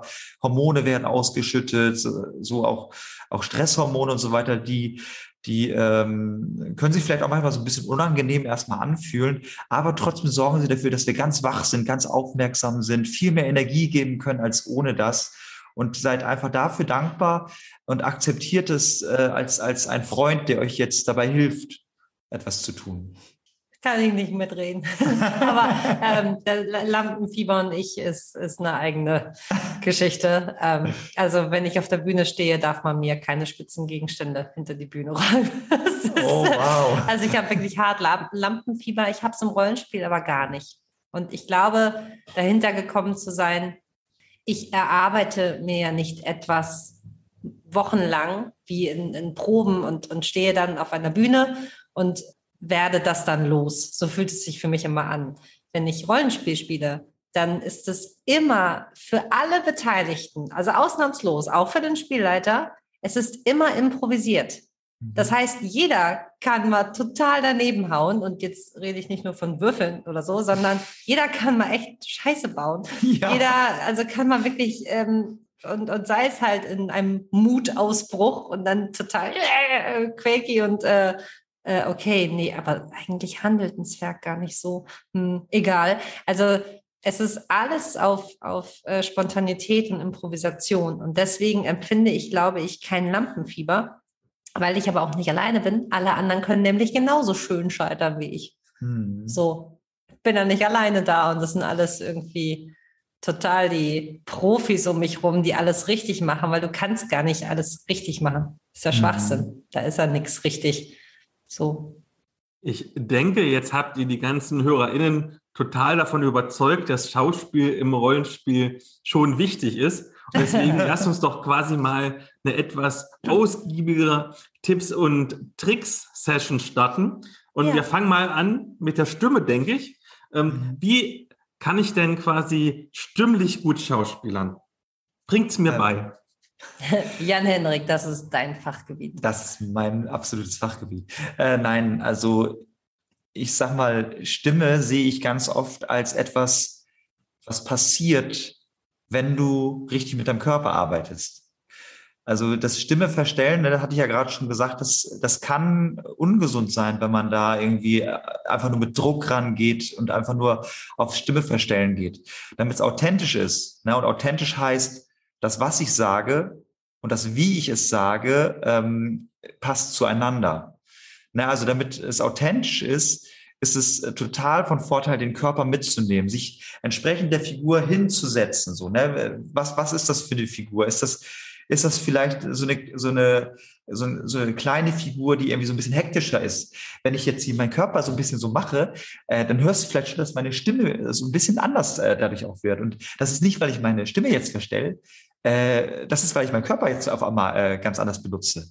So, oder ist es vielleicht so ein, so, so, so, ein, so ein Adeliger, der die Ruhe weg hat und der einfach sich denkt, ich bin eh der Geilste. Wenn ich, wenn ich mich so jetzt hier hinsetze, dann habe ich wieder eine ganz andere Stimme. Und das, auch da habe ich jetzt nicht das Ziel, meine Stimme zu verstellen, sondern meine Stimme passiert. Ich rede halt so, wie ein Adeliger reden würde, kommt aber vor allem aus meinem Körper heraus. Also mein Tipp wäre da, äh, guckt mal, was könnt ihr mit dem Körper machen? Was für, wie, wie ist der körperlich eure Figur? Was, was macht er mit den Händen, mit den Füßen? Ne, ist, im, ist im Sitzen dann manchmal noch ein bisschen schwieriger als im Stehen, so wenn ich als Schauspieler unterwegs bin, aber auch im Sitzen ist ja schon ganz viele Unterschiede. Bin ich zurückgelehnt, sitze ich ganz vor, an, ganz vorne an der Stuhllehne und bin, als wäre ich äh, so auf dem Sprung. Und das verändert alles automatisch die Stimme, wenn ihr offen seid und euch und euch ne und einfach die Stimme dann passieren lasst. Dem habe ich nichts hinzuzufügen. Ich sag doch, das ist deine Frage. Dann gehen wir mal weiter zur Mimik. Das ja, ist ja dein Fachgebiet, Christi. Das ist mein Fachgebiet. Mimik. Nimm von deinem Gegenüber ab. Wie guckt denn dein Gegenüber? Also wenn ich jetzt, wenn, wenn du jetzt äh, mir den, den, den NSC gibst und sagst, er ist so ein, so ein grimmiger ähm, ähm, Taverneninhaber, der sagt, und Tag, also allein wenn der mich schon mal nicht anguckt bei der Anrede, so, dann äh, kann ich in meiner Rolle agierend, äh, dann, dann, dann ist es halt das äh, faltenfördernde Augenbrauen hochziehen. bei mir kommt die Mimik durch meine Gedanken. Also ich denke mir dann, warum guckt er mich nicht an? Also entschuldige bitte, äh, entschuldigen Sie. Haben Sie ein Problem mit Ihrem Augenlicht oder ähm, warum äh, beliebt es euch nicht mehr in die, in die Augen zu sehen? Also irgendwie so, ne? Ähm, die Mimik kommt dann von ganz allein. Der Witz ist, wenn einer damit anfängt, übernehmen das andere. Also kopieren es nicht, aber wenn einer, also ein spielender Mensch sich traut, mal hier auch mal so ein bisschen äh, die Augen auch zusammenzukneifen und zu sagen, äh, jetzt pass mal auf, Freundchen, dann muss bei dem Gegenüber was passieren. Ansonsten kommt der sich nämlich ziemlich weird vor und sagt, oh ja, ich äh, gehe mal hinaus. Ja. Beantwortet das deine Frage? Ja. Einer muss anfangen. Und vor allem keine Angst haben, auch zu übertreiben. Wenn, wenn ihr mal erstmal nicht so, nicht so authentisch seid und zu große Gestik, äh, Mimiken, sorry, macht, dann ist das auch erstmal total fein. Ne? Das, äh, es ist ja im geschützten Raum, wie gesagt, und äh, nach einer Weile werdet ihr merken, was für euren Charakter sich stimmig anfühlt. Ne? Also seid, äh, fühlt ihr einfach ab und zu in euch hinein, fühlt sich das stimmig an, wie der Charakter macht. Und äh, dann wird sich das ganz von alleine einspielen. Also seid mutig, trefft die Entscheidung, macht erstmal. Und dann fehlt noch die Gestik. Und das ist mir quasi eine Herzensangelegenheit von euch zu lernen. Weil immer, wenn ich hier vor dem Mikro sitze, dann fuchtel ich rum. Ich bin jemand, der sehr viel mit den Händen irgendwie arbeitet, obwohl es natürlich niemand sieht, weil wir einen Podcast haben und keinen Videocast. Aber wie kann ich denn quasi meine Gesten gut einsetzen? Naja, aber du, du, du hast es ja gerade schon gesagt, du tust es automatisch. Du, mhm. Dein Körper macht es schon. Wenn du irgendetwas ähm, erzählst, was sehr intim ist, dann, dann rutschst du schon etwas näher ran oder dein, deine Hände ziehen dein Gegenüber schon näher ran. Ne? Also das passiert bei mir jetzt automatisch.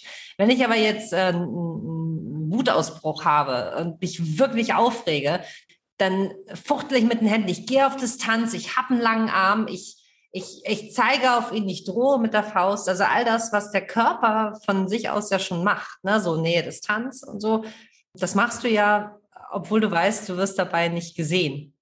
Aber man hört es. Ne? Mhm. Tipp Nummer eins, man hört es in deiner Stimme. Also ähm, ja, dann mach auch gerne mal, wenn du sagst so, wir haben keine Zeit, ne? Also jetzt einmal Zoll bezahlen oder also dann mach, ähm, nimm, nimm, nimm die Gestik mit rein. Deine Mitspielenden, die freuen sich. Mhm die freuen sich. Also das ist äh, tatsächlich äh, oder oder äh, Talk to the Hand, ne? Abweisung. Also äh, du, du, man kann, erzählt ja mit mit äh, mit mit Händen und Füßen, sage ich immer, so viel. Auch äh, wie ich eben meinte, wenn sich jemand wegdreht von mir. Also ich ähm, klar, wenn wir außer wir nehmen auf und haben halt das Mikro vor der Nase. Aber ansonsten äh, kann ich mich halt auch sehr gelangweilt einfach beiseite drehen. Das kannst du so, gut. Und sagen, pff, interessiert mich doch nicht. Elfendinger, also ich, ja. was sprecht ihr? Also Gestik, Körper, Körperlichkeit generell ist ganz, ein ganz tolles Medium, auch wenn man es nicht sieht. Also selbst wenn ihr euch dabei aufnehmt und das auch später nochmal anhört oder so, ihr wisst garantiert bei dem Streitgespräch, ja, da ist Jan Hendrik aber aufgestanden als Zwerg und hat gesagt, so, pff, mir reicht das. Ja. Ne? Ähm, also machen, immer einfach alles raushauen, weil was kann schlimmstenfalls passieren? Also nicht auf die Nase hauen, bitte nicht. Nein. Nicht, aber und letztendlich ist also irgendwo ist dann auch alles plötzlich wieder eins. Ne? Also ich betrachte mir ja gar nicht so, wie du jetzt hier die Fragen gestellt hast, diese Punkte einzeln. Stimme, Körper, ähm, mhm. Gestik, Mimik. Für mich ist das alles am Ende eins. Und ähm, da muss man einfach gucken, dass man eine Durchlässigkeit hat, dass man äh, bis in den kleinen Finger auch hineinspürt, ne? also dass man nicht seinen, seinen Körper abschaltet oder sowas. Ähm, gerade gerade im Rollenspiel jetzt im Pen and Paper äh, ist der Oberkörper natürlich relevant, der Unterkörper, da wir sitzen, ist der natürlich eher eher, eher nicht so ja, agil, wie wir es machen, wenn wir jetzt komplett Theater machen würden. Aber gerade im Oberkörper mit den Händen, ähm, auch mit, man kann auch hier trampeln und sowas geht auch alles. Also einfach die Entscheidung treffen und, und seht es, seht euch als eins, als eine Figur und diese Figur, wie agiert die, was macht die, wie guckt die, wie spricht die, das kommt alles, wenn, wenn ihr, wenn ihr anfangt, ein Gefühl für eure Figur zu, zu bekommen. Und wenn du wutentbrannt aufstehen willst, Tu's. Und der Stuhl umkippt ja. dabei, dann ist das so. Das ist gut, ja. Das ist auch schon passiert. Das dann ist, ist passiert. So. dann stehst du halt gut und brand auf, weil du nicht mehr sitzen kannst, weil deine ja. Rolle aber auch nicht mehr sitzen kann. Dann fliegt der Stuhl um und du entschuldigst dich nicht, weil du sagst, äh, ich kann euch alle nicht leiden. Und dann. ja. ja. Ähm, ein Tipp, um in eine gute Körperlichkeit zu kommen, ist, guckt euch entweder Leute, die ihr privat kennt, die ihr gut kennt, ne? also wo, wo ihr genau wisst, wie die, wie die sich bewegen, oder halt Promis oder sowas, von denen ihr auch genau wisst, wie die sich bewegen. Ähm, und kopiert eiskalt diese Körperlichkeit. Oder nehmt euch ein Tier, am besten auch eins, was ihr gut kennt, und ähm, kopiert die Körperlichkeit des Tieres. Das mag vielleicht jetzt erstmal strange wirken, wenn ich jetzt als Mensch bin und ich äh, habe die Körperlichkeit einer Katze. Aber probiert es einfach mal aus. So, ne? Nimm, nimmt vielleicht einen Charakter, wo ihr sagt, der, der bewegt sich so geschmeidig und sowas. Was für ein Tier bewegt sich geschmeidig? Eine Katze, okay.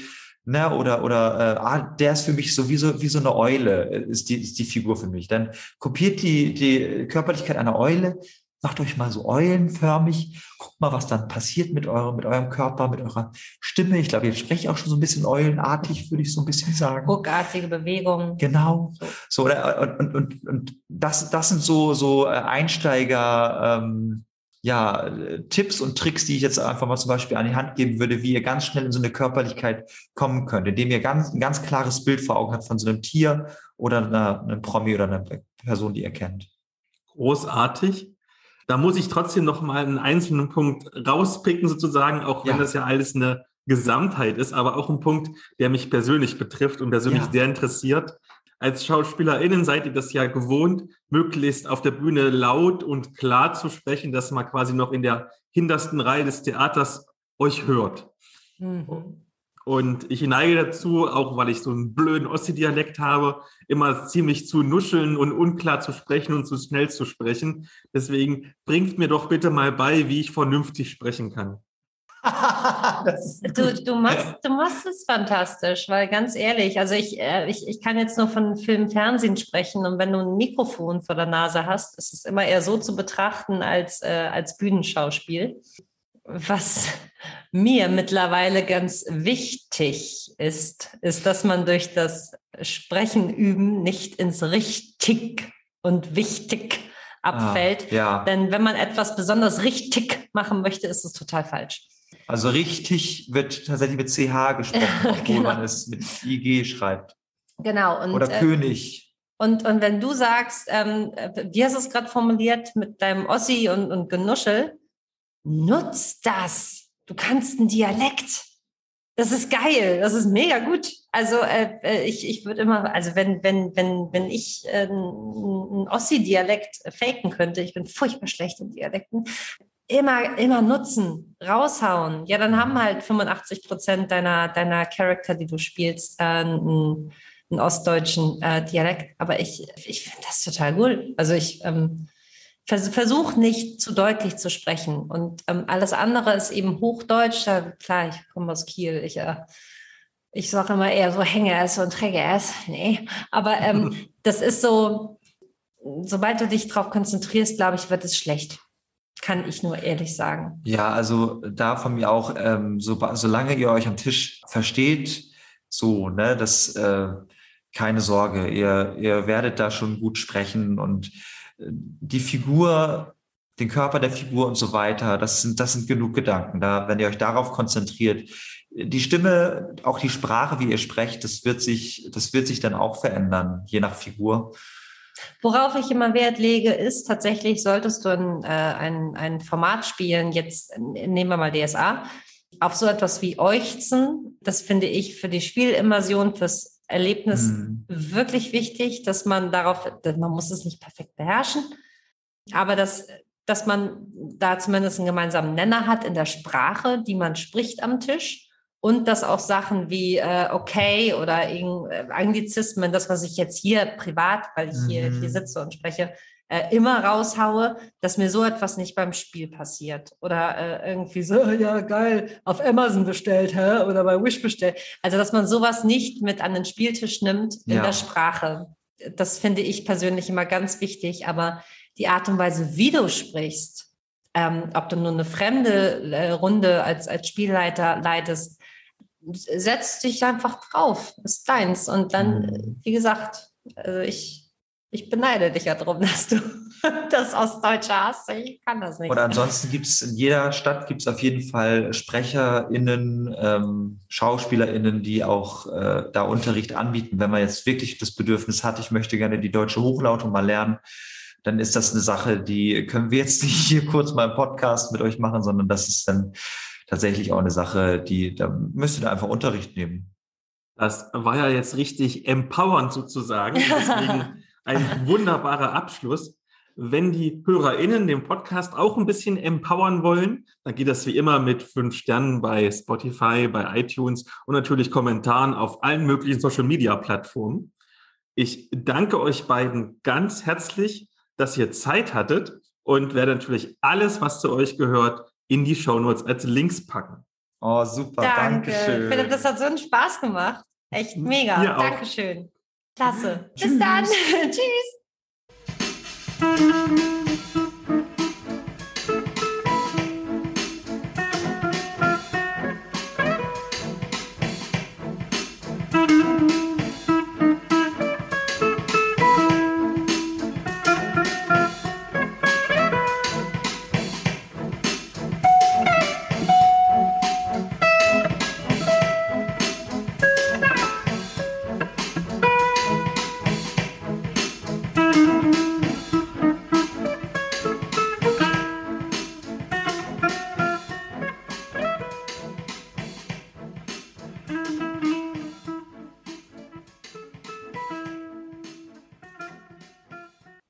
Zusammen, ne? Ja, du kannst einen Ja. Anfang machen und falls ihr etwas überspringen möchtet, gibt es Kapitelmarken. Ja, ich würde sagen, hallo, wir sind Jan Henrik und Nein, das ist wie ein Anrufbeantworter. ja, okay, sorry. Entschuldigung, aber ja, nee, mach, du mal den Anfang. Okay.